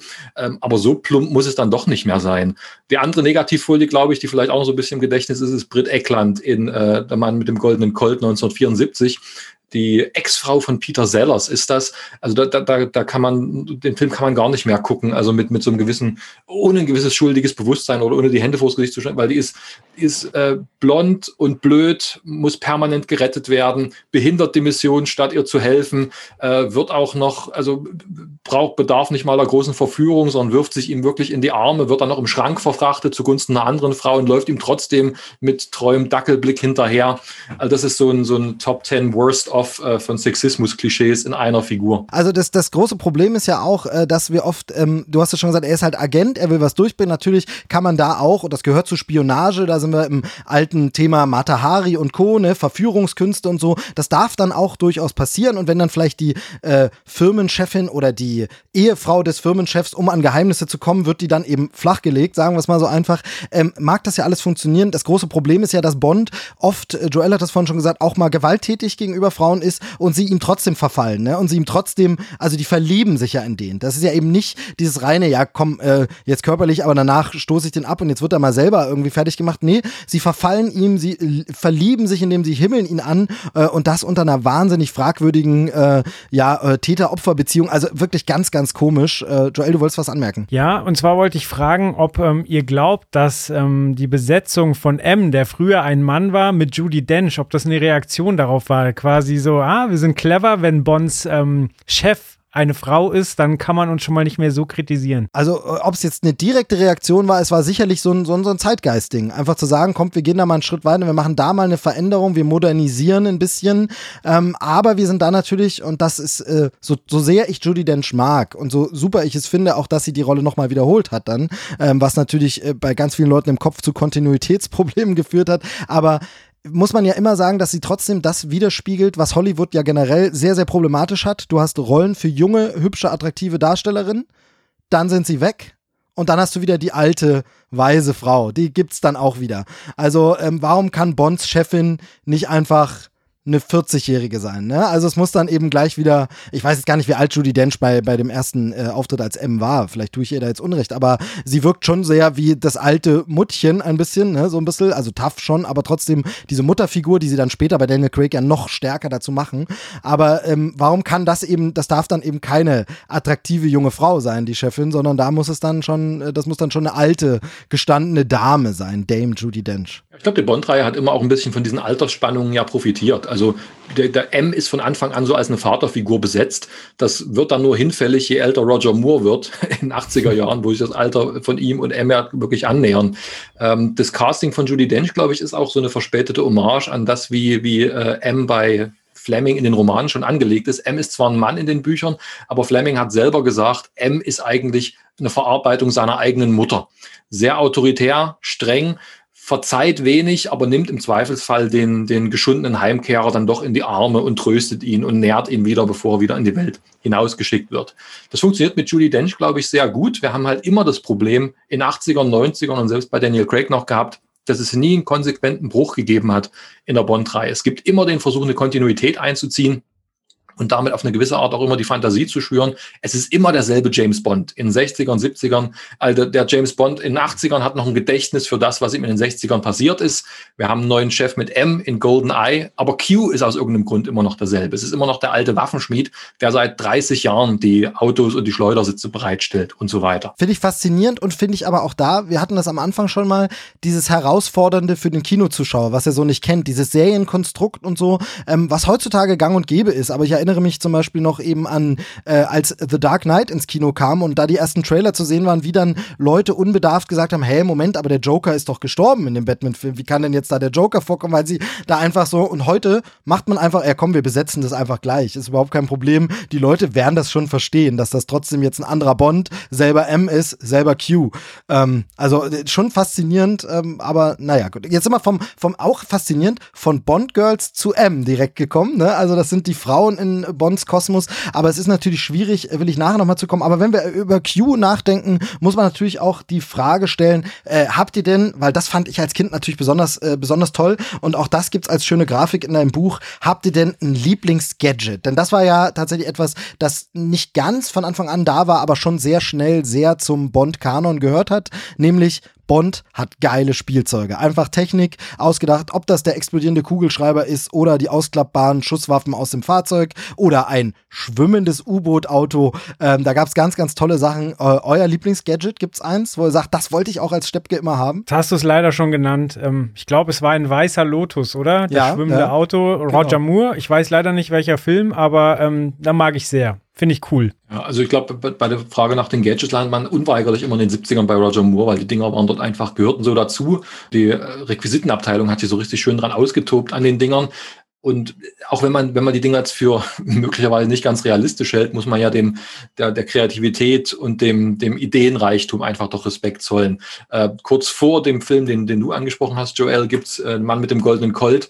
Äh, da tritt Bond mit einem Tarnnippel auf, äh, weil man über den, den Schurken, den er verfolgt, nur weiß, also man kennt sein Gesicht nicht, aber man weiß, er hat drei Brustwarzen und Bond schleicht sich mit einer dritten Brustwarze in das, in das äh, Schurkenhauptquartier ein. Famose Idee, oder? Genau, ja. Es gibt aus der, aus der Bond-Familie, ich weiß nicht, ob das ein Produzent mal gesagt hat, aber irgendjemand hat mal diesen Satz gesagt, wenn Bond richtig gut funktioniert, spielt Bond immer ungefähr eine halbe Stunde in der Zukunft. Also er ist nicht auf lächerliche Weise futuristisch. Das unsichtbare Auto in Die Another Day wäre dann eine Verletzung dieser Regel, weil das ist einfach eine absurde, blöde Idee, die, die eigentlich nur so an die, vielleicht für die, für die siebenjährigen Zuschauer, die den Film Ja. eigentlich eh nicht sehen dürfen, appelliert. Aber wenn man so dem, dem Zeitgeist so ein bisschen noch voran ist, im äh, Spion, der mich liebt, da gibt's auch diesen, diesen, diesen Jetski, den Bond fährt, den gab's damals noch nicht auf dem Markt, aber ich glaube, ein oder zwei Jahre später gab's den. Also zum Zusammenschrauben und damit ins Schurkenhauptquartier fahren. Das funktioniert wirklich gut, weil dann, dann, dann ist man auf einer Ebene, da, da sind die Produzenten erfolgreich, mit Product Placement auch, denn dann entsteht so eine Fantasie, ihr könnt James Bond sein, wenn er vielleicht nächste Woche ins Geschäft geht und euch dieses Ding dann kauft. Ich fand äh, das Jetpack von, von Sean Connery auch gut. Hat sich nicht so wirklich durchgesetzt.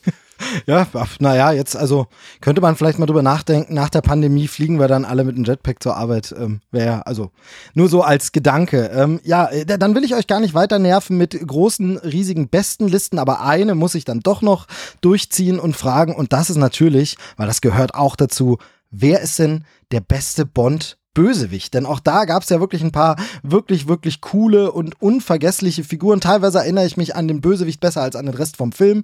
Ähm, das äh, hat seine Gründe dann äh, im Schauspiel, aber auch in der Inszenierung des Ganzen. Ähm, äh, wer- ist da euer, euer Liebling? Egal ob jetzt Charakter, weil es gibt ja auch wiederkehrende Charaktere mit anderen Darstellern oder Darsteller. Äh, gibt es einen Favoriten? Ja, äh, also fast Kanon ist ja Gerd Fröbe. Also der, der wird ja wahnsinnig oft genannt, ist auch toll. Ist I für mich expect auch so. you to die, ne? Das ist halt ja, auch I expect you to die. Ja, genau. Ähm, ja, ist für mich äh, sehr, sehr verwirrend immer gewesen, weil ich halt auch der kleine Vampir, die Fernsehserie geguckt habe und er da der, der Friedhofswärter Geiermeier war. Und ähm, das war schon sehr konträr für mich.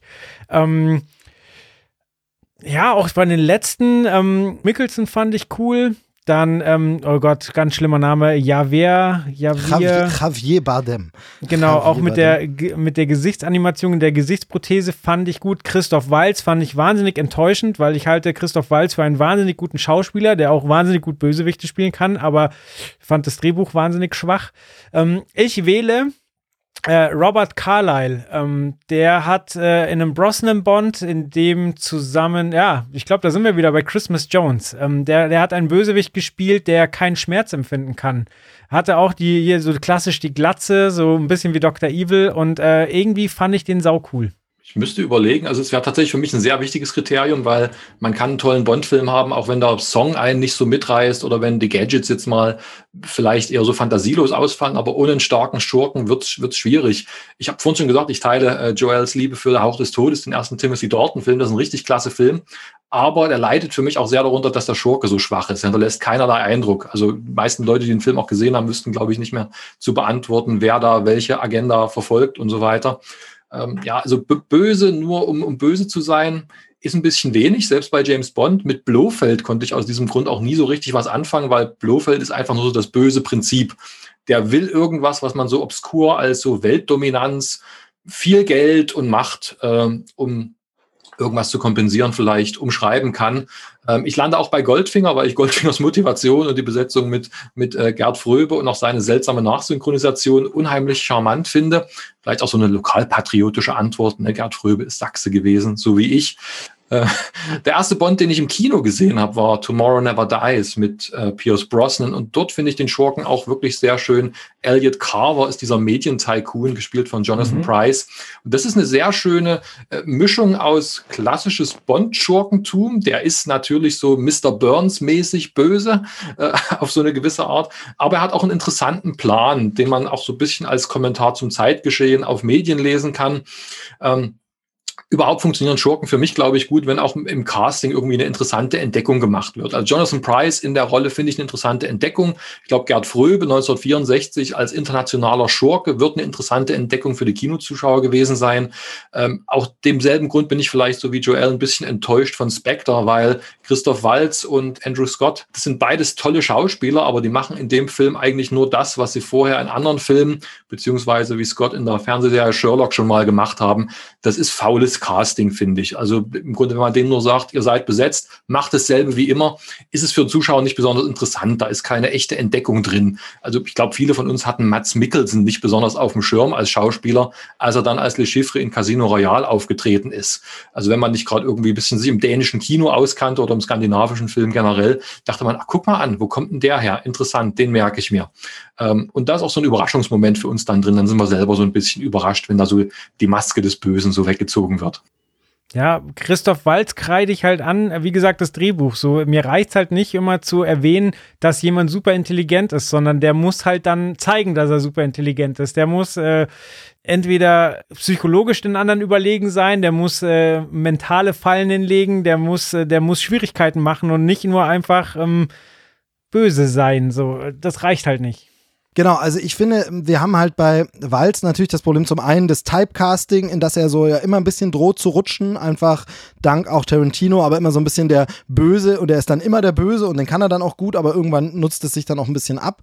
Ähm, aber vor allem erleben wir da etwas, äh, was so, ihr habt übrigens, äh, um jetzt nicht wieder hier, dass ich mich rauslaviere und ich sage nicht, was mein Lieblingsböse, ihr habt die schon genannt, ähm, auf die ich auch zu sprechen gekommen wäre und von daher muss ich da nicht mehr groß nachtragen. Ich fand äh, immer, der Morgen stirbt nie, zumindest von der Thematik mit diesem Medien Ding so ein bisschen mal was nachvollziehbareres als einfach nur, und was wollen wir morgen Abend machen? Äh, wir versuchen die Weltherrschaft an uns zu reißen.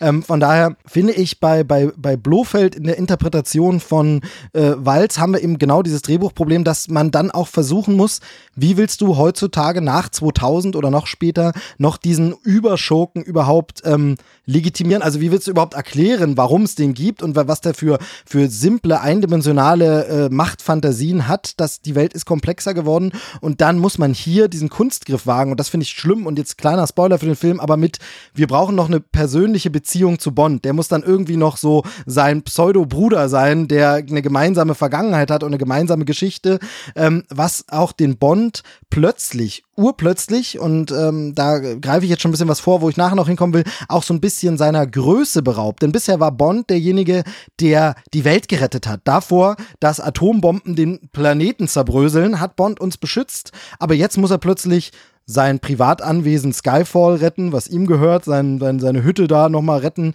Er muss sich gegen seinen Bruder durchsetzen irgendwie. Er muss plötzlich wahnsinnig viel äh, Privatkram erledigen, wo ich so ein bisschen sage, ja, aber also muss man das heutzutage so machen? Kann man nur noch, äh, zwar diese Organisation Spectre gibt's zwar, aber eigentlich sind es alles Privatangelegenheiten, die Bond da regeln muss? Oder also hat man da irgendwie vielleicht auch, hat sich das äh, System Oberschurke, böser Oberbösewicht vielleicht auch ein bisschen überholt? Gerade, wie gesagt, jetzt greife ich vorweg, aber macht ja nichts. Vergleichen wir es einfach mit den Konkurrenten heutzutage, also Mission Impossible oder so, die ja sehr auch weggekommen sind von diesem nur der einzige Oberbösewicht, sondern da steht schon wirklich die ganze Welt auf dem Spiel und ganze Organisationen stürzen zusammen und so Geschehnisse. Vielleicht kann man das auch nach, äh, und jetzt erwähne ich noch, und dann dürft ihr gleich antworten, erwähne ich noch einen Punkt, den wir gar nicht angesprochen haben. Kann man das vielleicht nach Dr. Evil und Austin Powers auch gar nicht mehr realistisch machen?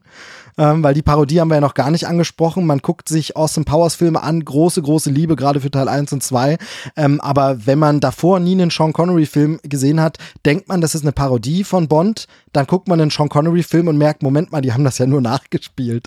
Das ist ja gar nicht so parodistisch. Aber kann man nach Dr. Evil und kann man heutzutage überhaupt noch so ein Oberschurke machen? Ganz klares Ja. Also der Oberschurke als, als Geschichtenprinzip und als Notwendigkeit der Geschichte stirbt nicht aus. Wir könnten uns darüber unterhalten, halten, dass, dass gerade das zweite Impeachment-Verfahren gegen den, den lächerlichsten Bond-Schurken, der nie in einem Bond-Film aufgetreten ist, äh, gescheitert ist. So, so, ein Typ sollte nach Dr. Evil auch nicht möglich sein, aber ist aus irgendeinem Grund möglich gewesen. Ähm, also dieses Prinzip stirbt nicht weg. Was mich mehr ein bisschen wurmt an diesen Geschichten ist, was du angesprochen hast, Steve, was so die Motivation ist. Ne? Einfach nur Schurke sein, einfach nur mit dem Atomsprengkopf auf London zu zeigen, das reicht halt nicht mehr. Und da sind die Bond-Filme, glaube ich, mehr gefragt. Man wird immer ein interessantes Schurkenprofil mit tollen Darstellern irgendwie hinbekommen, solange man so die Ressourcen nicht schont. Aber wo ist die Motivation? Also wovon wollen diese Filme erzählen? Deswegen glaube ich, schätzen wir dann Filme wie Tomorrow Never Dies, die sagen, vielleicht ist Medien heute der neue Kriegsschauplatz. World is Not Enough hat das mit Ressourcenkampf versucht. Da geht es ja um, äh, um, um eine Ölpipeline. Ähm, die anderen Filme, die aus der jüngeren Vergangenheit deswegen so ein bisschen im Gedächtnis geblieben sind, haben das versucht abzudaten. Spectre ist nicht, ist kein völlig erfolgreicher Film, aber wie er Überwachung und Drohnen und sowas mit reinbringt, das kann man ja schon anerkennen. Das ist mehr als nur Dr. Evil zeigt mit seiner, mit, seiner Waffe und seinem Radarschirm irgendwo hin. Also das wird, wird die Herausforderung sein, dort wieder Herausforderungen bereitzustellen, mit denen sich Bond glaubwürdig, das ist ja sowas Neues, was wir jetzt verlangen, es muss irgendwie glaubwürdig sein, herumschlagen kann. Also ich glaube auch, ähm, ein Bösewicht kann funktionieren, wenn er, wenn er denn gut geschrieben ist. Was du angesprochen hast, dass Bond sich selbst klein macht, da stimme ich absolut zu, weil äh, also das passiert halt einfach so. Schaut man sich Star Wars an, so. Äh, ich meine Galaxien und alles wird von einer Familie äh, durch den durch den Wolf gedreht. Und bei Bond ist es halt auch so, du hast äh, eben diese, diese ähm, Homebase angesprochen. Ich, ich war wirklich sauer. So, dass ähm, sie verstecken sich da in dem Haus und der, der Böse kommt dann mit dem Hubschrauber an und lässt sich abballern, ein bisschen Feuer. So in den Teilen davor hätte er mit dem Satellit auf das Haus geschossen und der Fall wäre erledigt gewesen. So, also, ähm, und wie gesagt, so, also es sind zwei Elemente. Wenn die stimmen, dann, dann ist es egal. So, also A, mach keine allzu großen Dummheiten und wenn, dann mit Augenzwinkern. So, ähm, der, der neue ähm, Q, wie der den USB-Stick reinzieht, wo es so offensichtlich ist, dass er sich damit ein Virus einfängt. Ich saß wirklich im Kino so, so das macht er jetzt nicht ernsthaft und äh, alles ist infiziert. So, also habe ich mich aufgeregt. Dann, ähm, also wie gesagt, ja, dann, dann muss halt jemand clever sein und dann Virus einschleusen. Dann ist es alles kein Problem. Und ähm, die Action muss halt stimmen. Ähm, Mission Impossible verzeihe ich wahnsinnig viel, weil ich einfach erstmal meine Kinnlade wieder einsammeln muss, weil einfach da so gute Action gedreht wird, dass ähm, dass mir da andere Schwächen, da kann ich drüber hinwegsehen, weil da einfach äh, auf einem Level gearbeitet wird, wo ich sage, okay, das habe ich so noch nicht gesehen. Und das fehlt mir bei Bond in letzter Zeit. So wirklich das Action-Level, wo ich sage so, oh, wie haben sie denn das gemacht? So, das ist ja völlig wahnsinnig. So, also keine Ahnung, Golden Eye, die Anfangssequenz, so, er springt erstmal mit dem Bungee-Seil irgendwo runter, absolut wahnsinnige Kulisse, die ja erst dieses Jahr, glaube ich, zusammengebrochen ist. Diese Riesensatellitenschüssel ist jetzt kaputt, aber also das war eine Wahnsinns-Location. Da wurde gleich mal ein wahnsinniger Stunt hingelegt. Und ähm, dann ist doch schon mal egal, so noch ein guter Sound äh, und dann bin ich doch voll drin im Film und verzeih ihm auch wahnsinnig viel. Nur, ja, wie gesagt, wenn dann halt so wahnsinnig unlogische Dinge passieren und dann noch die Action jammern auf hohem Niveau nur okay ist, dann, dann fängt man an allen äh, über solche Dinge nachzudenken und dann wird es halt schwierig. Aber ein Bösewicht funktioniert für mich. Das ist ein sehr interessantes Argument, was, was gerade aufkommt, weil die Frage muss ja sein, wo kommen diese Elemente dann her?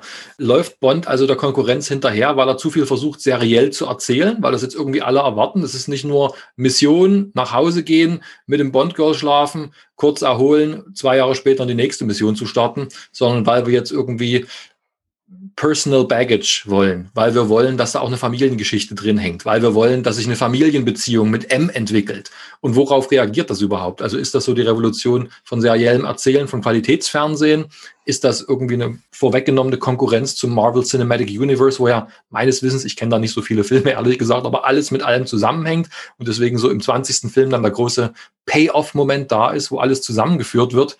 Äh, oder ist das nur so eine Fehleinschätzung am Zeitgeist? Also würden mehr Leute vielleicht Joel recht geben, wenn sie sagen, Bond soll sein Ding machen, in jedem Film sauber seine Arbeit und seine Mission machen und dann wieder den, den, den Zähler auf Null stellen? Also ich glaube, da müssen wir wieder kurz auf Mission Impossible gucken. Da wird ja auch von Film zu Film gibt schon so, so die Dinge, die sich durchhangeln. Sein Team wird zum Beispiel erweitert. Ähm, so, das heißt, du siehst alte Freunde, so, also wie es Bond ja eigentlich auch hat, so ein Q, also es gibt den Techniker, es gibt den, den Hacker, es gibt äh, sogar die ein oder andere, äh, äh den ein oder anderen Love Interest, der immer wieder mal auftaucht, aber letztlich ist es immer wieder eine, eine Mission. Und Bond hat halt das Problem, ah, er erscheint ja auch nicht regelmäßig so. Es wird von mir erwartet, dass ich jetzt den Plot von fünf Filmen, die über die letzten äh, 15 Jahre entstanden sind, dass ich das alles auf die Reihe kriege. Und der letzte Film ist wie lange her? Fünf, sechs Jahre? Ich weiß es nicht genau. Gefühlt fünf, sechs Jahre. Und ich muss das alles auf dem Schirm haben, um dann wieder reinzukommen. So. Und äh, Mission Impossible, da habe ich meine Anker, wo ich sage, ah, cool, der ist wieder dabei, freue ich mich, der war schon immer witzig.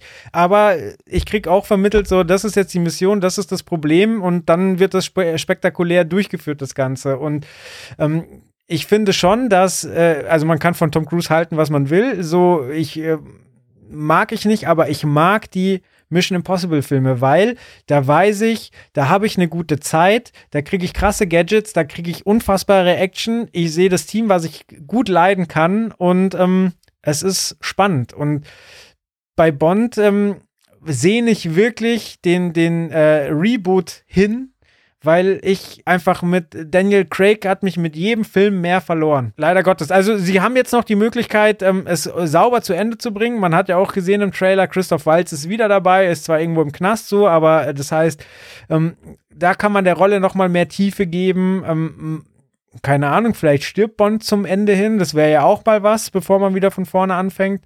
Das wäre auch mal was, wo man sagt, uh, damit habe ich jetzt vielleicht nicht gerechnet. Und ähm, ja, also Stand jetzt, und es ist immer schwer, eine Ära zu, äh, zu, zu besprechen und zu bewerten, wenn sie noch nicht zu Ende erzählt ist, aber Stand jetzt bin ich wirklich froh, wenn es vorbei ist und man wieder frei von vorne anfangen kann. Ja, auch, auch da wieder viele, viele Anknüpfungspunkte, auf die man noch eingehen könnte. Wir wollen es jetzt nicht ausufern, aber es ist halt wirklich dieses, ähm, äh, weil Wieland, weil du die Formulierung auch gesagt hast, wollen wir das sehen, äh, muss man das vielleicht und so. Das ist ja auch immer die große Frage, wer entscheidet das? Ne? Also normalerweise kann ja das Publikum sein Urteil zum Film auch immer erst hinterher abgeben. Das heißt, diese Entscheidung, wir ziehen jetzt alles auf so eine Privatebene von Bond, äh, haben ja die Macher vorher getroffen. Warum haben sie die getroffen? Ähm, ähnliches zum Beispiel, äh, einer, einer der, der für mich schlechtesten jüngeren Bond-Film ist ja tatsächlich ein Quantum Trost aus einem bestimmten Grund, weil der im Action-Schnitt einfach eine totale Katastrophe ist und ich teilweise Szenen nicht erkenne, was da passiert. Rennt man da der damals aktuellen und beliebten Born-Reihe hinterher? Will man plötzlich so äh, Shaky Cam und total nah dran an der Action? Kann's aber nicht wirklich. Mark Forster war schon angesprochen, der vielleicht eher ein dramatischer Regisseur ist als ein Action-Regisseur.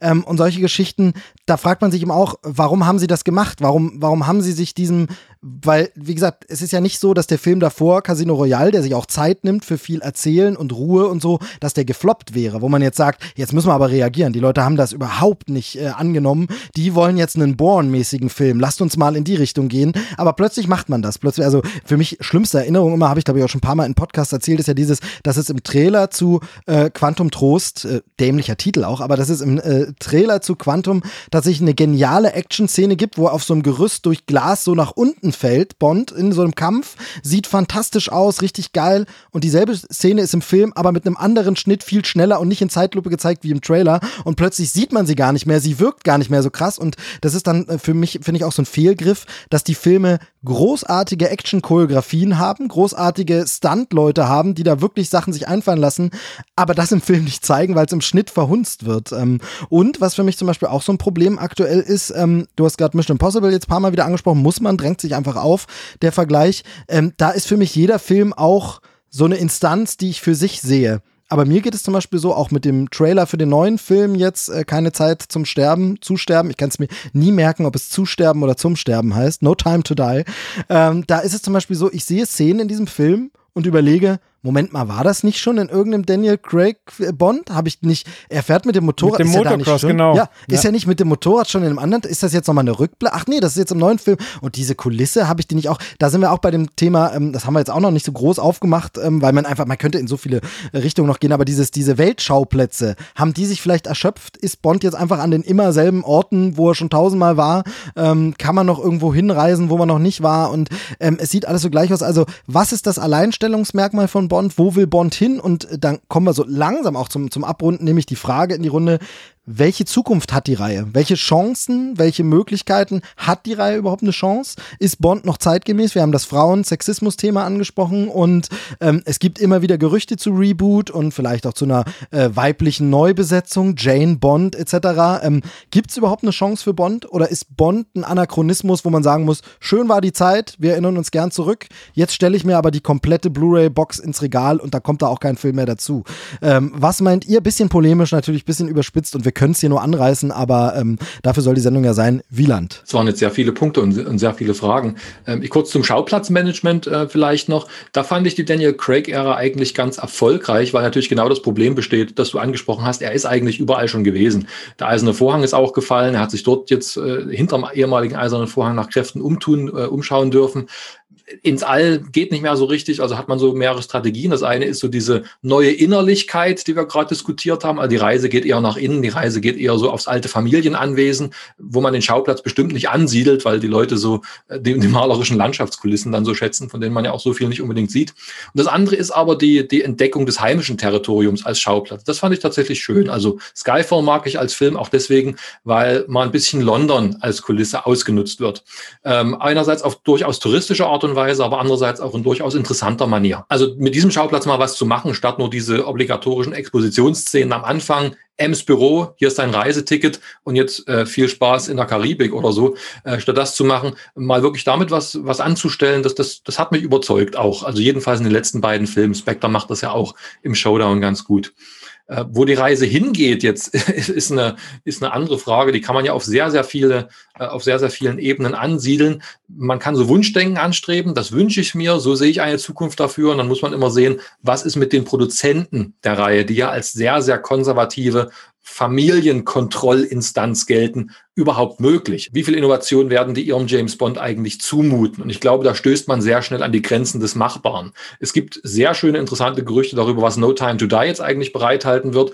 Das Gerücht, dass Bond vielleicht tatsächlich sterben wird am Schluss, habe ich auch gelesen. Ich habe aber auch gelesen aus einer Quelle, dass die, der Wunsch, Bond sterben zu lassen, einer der Gründe gewesen sein soll, warum Danny Boyle, der eigentlich als Regisseur des Films ja vorgesehen war, äh, gefeuert worden ist. Weil er zu viel gewollt hat, weil er zu viel gewollt hat, was nicht mit klassischem Bond vereinbar ist. Also ich glaube, da gibt es doch schon so eine Konzentration auf den Markenkern. Ne?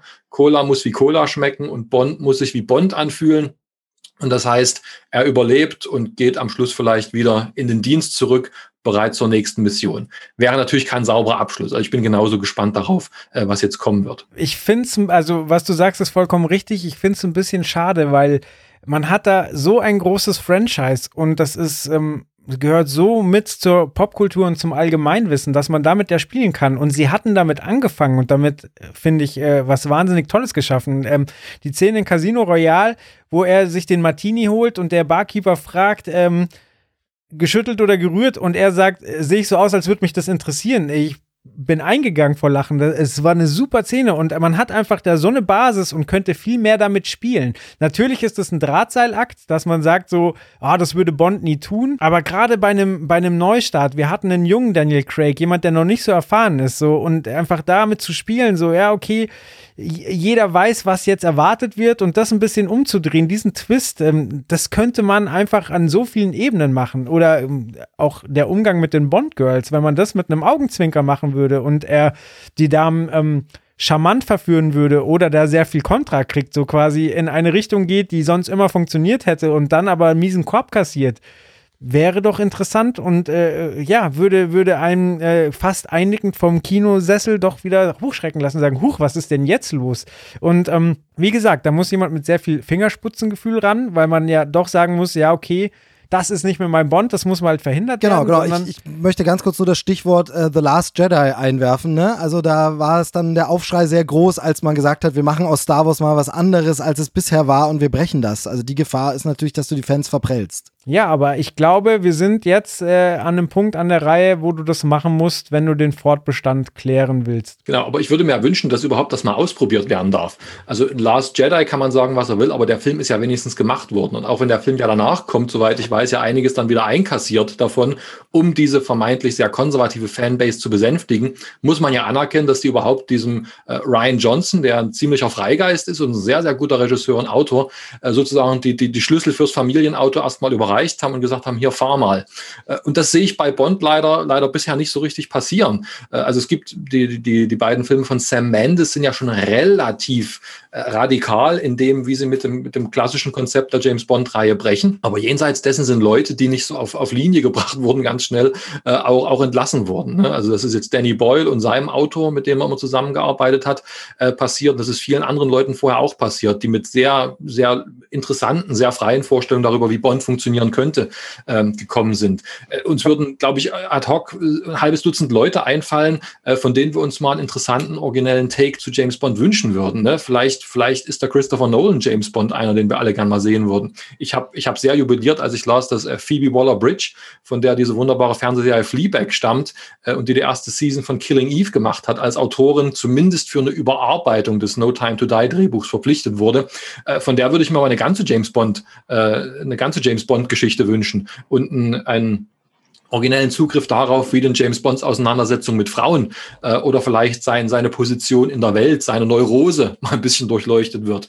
Ähm, die Frage ist, wie, wie gesagt, machen die das mit oder sagen sie, wir gehen lieber Safety First, arbeiten wieder mit einem Regisseur, den wir schon mal hatten, suchen uns jemanden im Casting, der vielleicht so die, die vor allem an die, an die nostalgischen Fans appellieren wird. Also wenn man die zum Maßstab nimmt, zu den, den konstruierten Fan, das ist derjenige, der schon äh, Internetpetitionen gestartet hat, nur weil Daniel Craig mit blonden Haaren verpflichtet wurde seinerzeit. Und da reden wir noch nicht mal von einem Wechsel der Ethnie oder von der, äh, oder geschweige denn vom Geschlecht oder von der Nationalität oder so weiter. Ja, wir reden von der Haarfarbe. Wobei immer, wenn, wenn neuer Bond besetzt wird, ist der Aufschrei immer riesig groß. So, da, da muss man sich halt einfach ein dickes Fell zulegen und äh, durchziehen. Und also wenn man vom Produkt überzeugt ist, dann kann man da auch durchziehen. Dann kann man sagen, ja, okay, meckert ihr jetzt so hinterher, seid ihr eh begeistert, wenn ihr geguckt habt. Ich wollte noch äh, was zum Thema Action sagen. Was für mich dann ein großes Aha-Erlebnis war, war, als ich den ersten Teil von Kingsman geguckt habe, was ja auch eine ganz, ganz klassische Agentenparodie ist. Und ich habe auch ganz, ganz lange habe ich das nicht geguckt und dann war es irgendwann kostenlos und ich habe mir den angeschaut und also der Film nimmt sich selber so gar nicht ernst. Ich meine, der Bösewicht lispelt, Samuel Jackson mit einem fiesen Lispeln, aber von der Action her war der einfach so eigen und originell und wild, dass ich gesagt habe, so, warum sieht denn so nicht James Bond aus? So, also jetzt, jetzt ist schon der Abklatsch von der Action her krasser. Also da sind Genau. Barschlägereien drin, da, da schnallst du mit der Zunge. Genau, also das ist das, was ich so, wo man sagen muss, so Bonds Erben haben ihn so ein bisschen überholt, hat man so das Gefühl. Also Christopher Nolan wurde angesprochen, ähm, da denken wir an Inception, ähm, der ganz klassische Bond-Motive verarbeitet und, und mit äh, inklusive Schneefahrt, äh, Skifahrt ähm, äh, und so, dass da, da fühlt man sich dann schon an Bond erinnert. Aber äh, tatsächlich eben Kingsman hast du angesprochen, Mission Impossible auch da mit den Gadgets. Ja, die Gadgets gab es auch schon in der ähm, Serie, in der, in der Mission Impossible Fernsehserie. Von daher, das hat jetzt Bond nicht für sich gepachtet, aber trotzdem so diese Sachen. Cobra Äh, genau. Also die, die Erben sind so ein bisschen, aber das ist ja vielleicht auch normal, ne? dass der Opa irgendwann nicht mehr mit den Erben mithalten kann, sondern die rennen an ihm vorbei. Die große Frage ist immer, wie lange, ähm, oh Gott, jetzt, jetzt ganz fies, aber wie lange lässt man den Opa noch an der Maschine oder sagt man, gut, er darf jetzt auch mal gehen und er darf in Ruhestand, zum Beispiel Thema, ähm, ja, jetzt äh, Reboot äh, weiblich oder so. Ähm, warum muss es denn dann James Bond sein? Also warum sagt man nicht einfach, es ist Zeit, dass das MI6 einfach mal eine weibliche Agentin losschickt, aber die muss nicht Bond heißen. Die muss auch nicht Jane Bond heißen, sondern die heißt einfach, äh, ja, weiß ich nicht, äh, Christmas Jones. Nein, aber jedenfalls, also das ist immer so die Frage, ähm, wie lange geht es noch, wie lange wird es noch funktionieren? Ich bin sehr gespannt, wie dieser Film ankommen wird, wie er denn am Ende sein wird. Eben, man kennt die Produktionsproblematiken beziehungsweise auch die äh, Veröffentlichungsproblematiken, die jetzt äh, verschoben ist. Wir haben das äh, Thema jetzt nicht groß aufgemacht, muss man auch nicht. Hat, glaube ich, jeder mitbekommen, warum der Film verschoben ist, jetzt nochmal verschoben. Ähm, aber ich würde euch an dieser Stelle, weil wir das jetzt so angerissen haben und gar nicht so in die Filmanalyse sind, würde ich euch einladen, wenn ihr Bock habt, äh, wenn der Film dann irgendwie draußen ist, äh, dann machen wir diese Runde einfach nochmal auf und dann sprechen wir mal über den aktuellen Film und ordnen den vielleicht so ein bisschen ein, wie der uns im Vergleich zu den alten äh, Teilen gefällt, äh, Daniel Craig und insgesamt, wenn ihr denn da Lust hattet, wenn ihr auch ein bisschen Spaß dran hattet, ich würde jetzt ein bisschen offener sagen, wenn ihr noch was ergänzen möchtet, was euch zum Thema Bond unbedingt am Herzen liegt, dann äh, möget ihr jetzt sprechen oder für immer schweigen. Nee, eben nicht für immer, sondern das wiederholen wir irgendwann nochmal. Aber dann äh, möget ihr jetzt vielleicht sprechen. Vielleicht fängt Joel mal eben an. Ja, erstmal vielen Dank, dass ich äh, beiwohnen durfte. Es hat Spaß gemacht. Äh, mir kam gerade noch äh, die Idee, weil heute auch des Öfteren das Marvel Universe, ähm, das MCU erwähnt wurde. Man könnte ja auch in die Richtung gehen, quasi das MI6 Universe, womit man mit einer Fernsehserie, wo erstmal 006 begleitet wird, bis er dann zum Ende hin stirbt oder das Zepter übergibt. Ähm, äh, man kann ja jede Menge Agenten begleiten, so die könnte man als, als Nebenfiguren in, in einem Bond unterbringen, eben wie es mit Halle Berry ja mal geplant war, dass ähm, einfach jemand in einem Bond-Film mitspielt, der dann von mir aus als Serie oder als Kurzfilm oder als Film ähm, in, auf andere Weise äh, in Erscheinung tritt. So. Und dann, dann kann man das Ganze wieder kreuzen und man könnte einfach aus dieser wahnsinnig starken Marke ähm, einfach viel mehr machen, als jedes Mal einen Duschgel, ein Playboy-Spezial und, und ein Parfüm äh, und eine Uhr rauszuballern, sondern ähm, ja, vielleicht, also ich würde mir wirklich wünschen, dass sie, dass sie, ähm, also A, dass sie sauber zu Ende bringen und B, dass sie dann einfach sagen, hey, wir haben hier eine starke Marke und ähm, die Leute kriegen wir bekehrt, dass sie das alle wieder richtig cool finden und jetzt drehen wir mal nochmal auf und machen das Ganze viel weiter auf. Das war's von mir, danke. Da ist doch der Kreativität kein Ende gesetzt, oder? Da können wir Crossovers uns ausdenken. Die Abenteuer des jungen Q in Hogwarts und sowas würde ich sofort angucken. Ja, man kann immer seine Wunschliste formulieren für das, was dann irgendwie kommt. Ne? Ich, ich glaube, wir werden nicht mehr, also ich habe keine Kristallkugel, aber meine Vermutung wäre, wir kommen nicht mehr zurück in so eine Ära, wo ein Bond wie Craig jetzt oder wie Roger Moore vor ihm über 12, 15 Jahre die Rolle prägt und sagt, das bin ich jetzt und das ist unser Statement zur Welt. Ähm, denn der nächste Bond, wie auch immer er aussehen oder wie, wie immer er, äh, wo, wo immer er herkommen wird, wird sich dazu verhalten müssen, dass es einen sehr viel größeren Diversitätsanspruch auch hinter der Reihe gibt.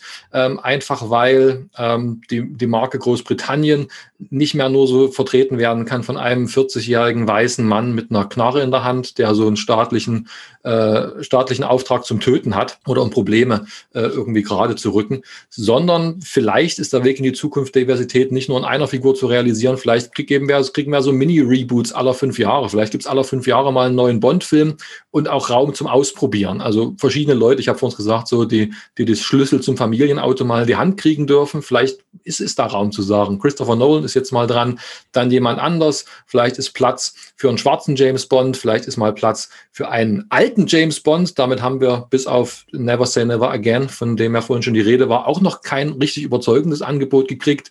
Wir haben auch, wenn wir ehrlich sind, einen richtig blutjungen Bond auch noch nicht gehabt. Ne? Also die, mhm. die, die Geschichte, die sie mit Daniel Craig durchspielen, wird mit einem auch schon Mitte, Ende 30 Jahre alten Mann durchgespielt, der schon im zweiten Film keinen Bock mehr hat auf das Ganze ja. und eigentlich sich so in Richtung Rente sehnt. Vielleicht sind so die, ist Young James Bond, frisch von der Akademie auch mal was, was wir wollen. Also es, der Möglichkeiten gibt es viele, die sind nicht alle in einem Film zu lösen.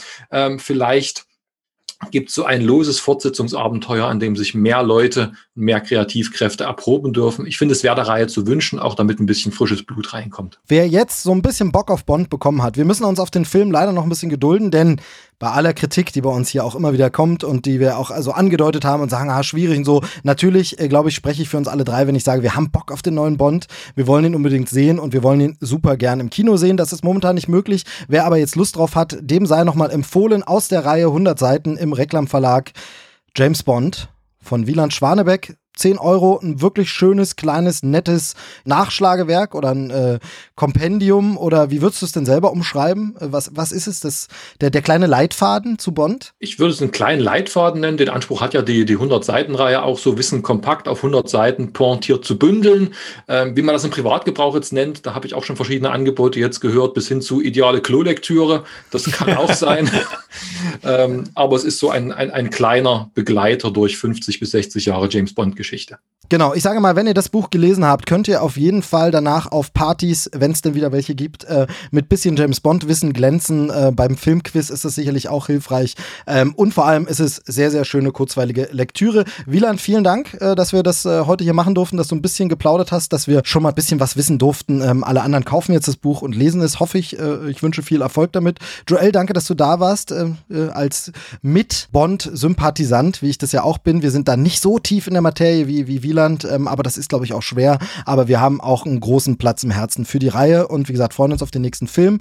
Wie immer, äh, ist immer schwierig bei zwei Gästen. Haben die Gäste das letzte Wort? Ich verabschiede mich aus äh, Folge 77 von Krempelcast. Äh, bis zum nächsten Mal, liebe Hörer. Und die Gäste müssen jetzt untereinander irgendwie Überblick ausmachen, wer zuerst was sagt, weil die Gäste haben die letzten Worte. Tschüss, sagt der Movie Steve. Na gut, ich fange an. Ich habe mich ja eigentlich schon verabschiedet. Danke, dass ich noch mal was sagen darf. Ähm Vielleicht ganz kurz random noch, äh, Roland Emmerich hatte mal äh, was für, für Bond gepitcht, wie er sich das vorstellt. Und zwar, da fährt ein Rolls-Royce rein und aussteigen tut Sean Connery und an der Seite wird so trainiert, da werden gerade gerade ähm, Agenten ausgebildet und er geht da so lang und einer fällt unangenehm auf und dann äh, redet Sean Connery so kurz mit seiner Gleit Begleitperson und sagt, wer, wer ist denn der da? Und dann sagt er, ja, Bond, James Bond. Und so geht der Film dann eigentlich los. Ähm, hat viel Spaß gemacht, ich habe viel gelernt und äh, freue mich auf das Buch und äh, bin damit raus. Vielen Dank, ciao. Dann bleibt auch mir noch nur noch, mich sehr herzlich für die Einladung in den Krempelcast zu bedanken. Vielleicht können wir in Zukunft mal dran anknüpfen oder wie du schon vorgeschlagen hast, mal Gedanken und Eindrücke zum neuen Bond ob wir ihn dann im Kino gesehen haben werden oder doch im, im Streaming oder vielleicht in der Drittausstrahlung im MDR, wer weiß es, äh, dazu austauschen zu können.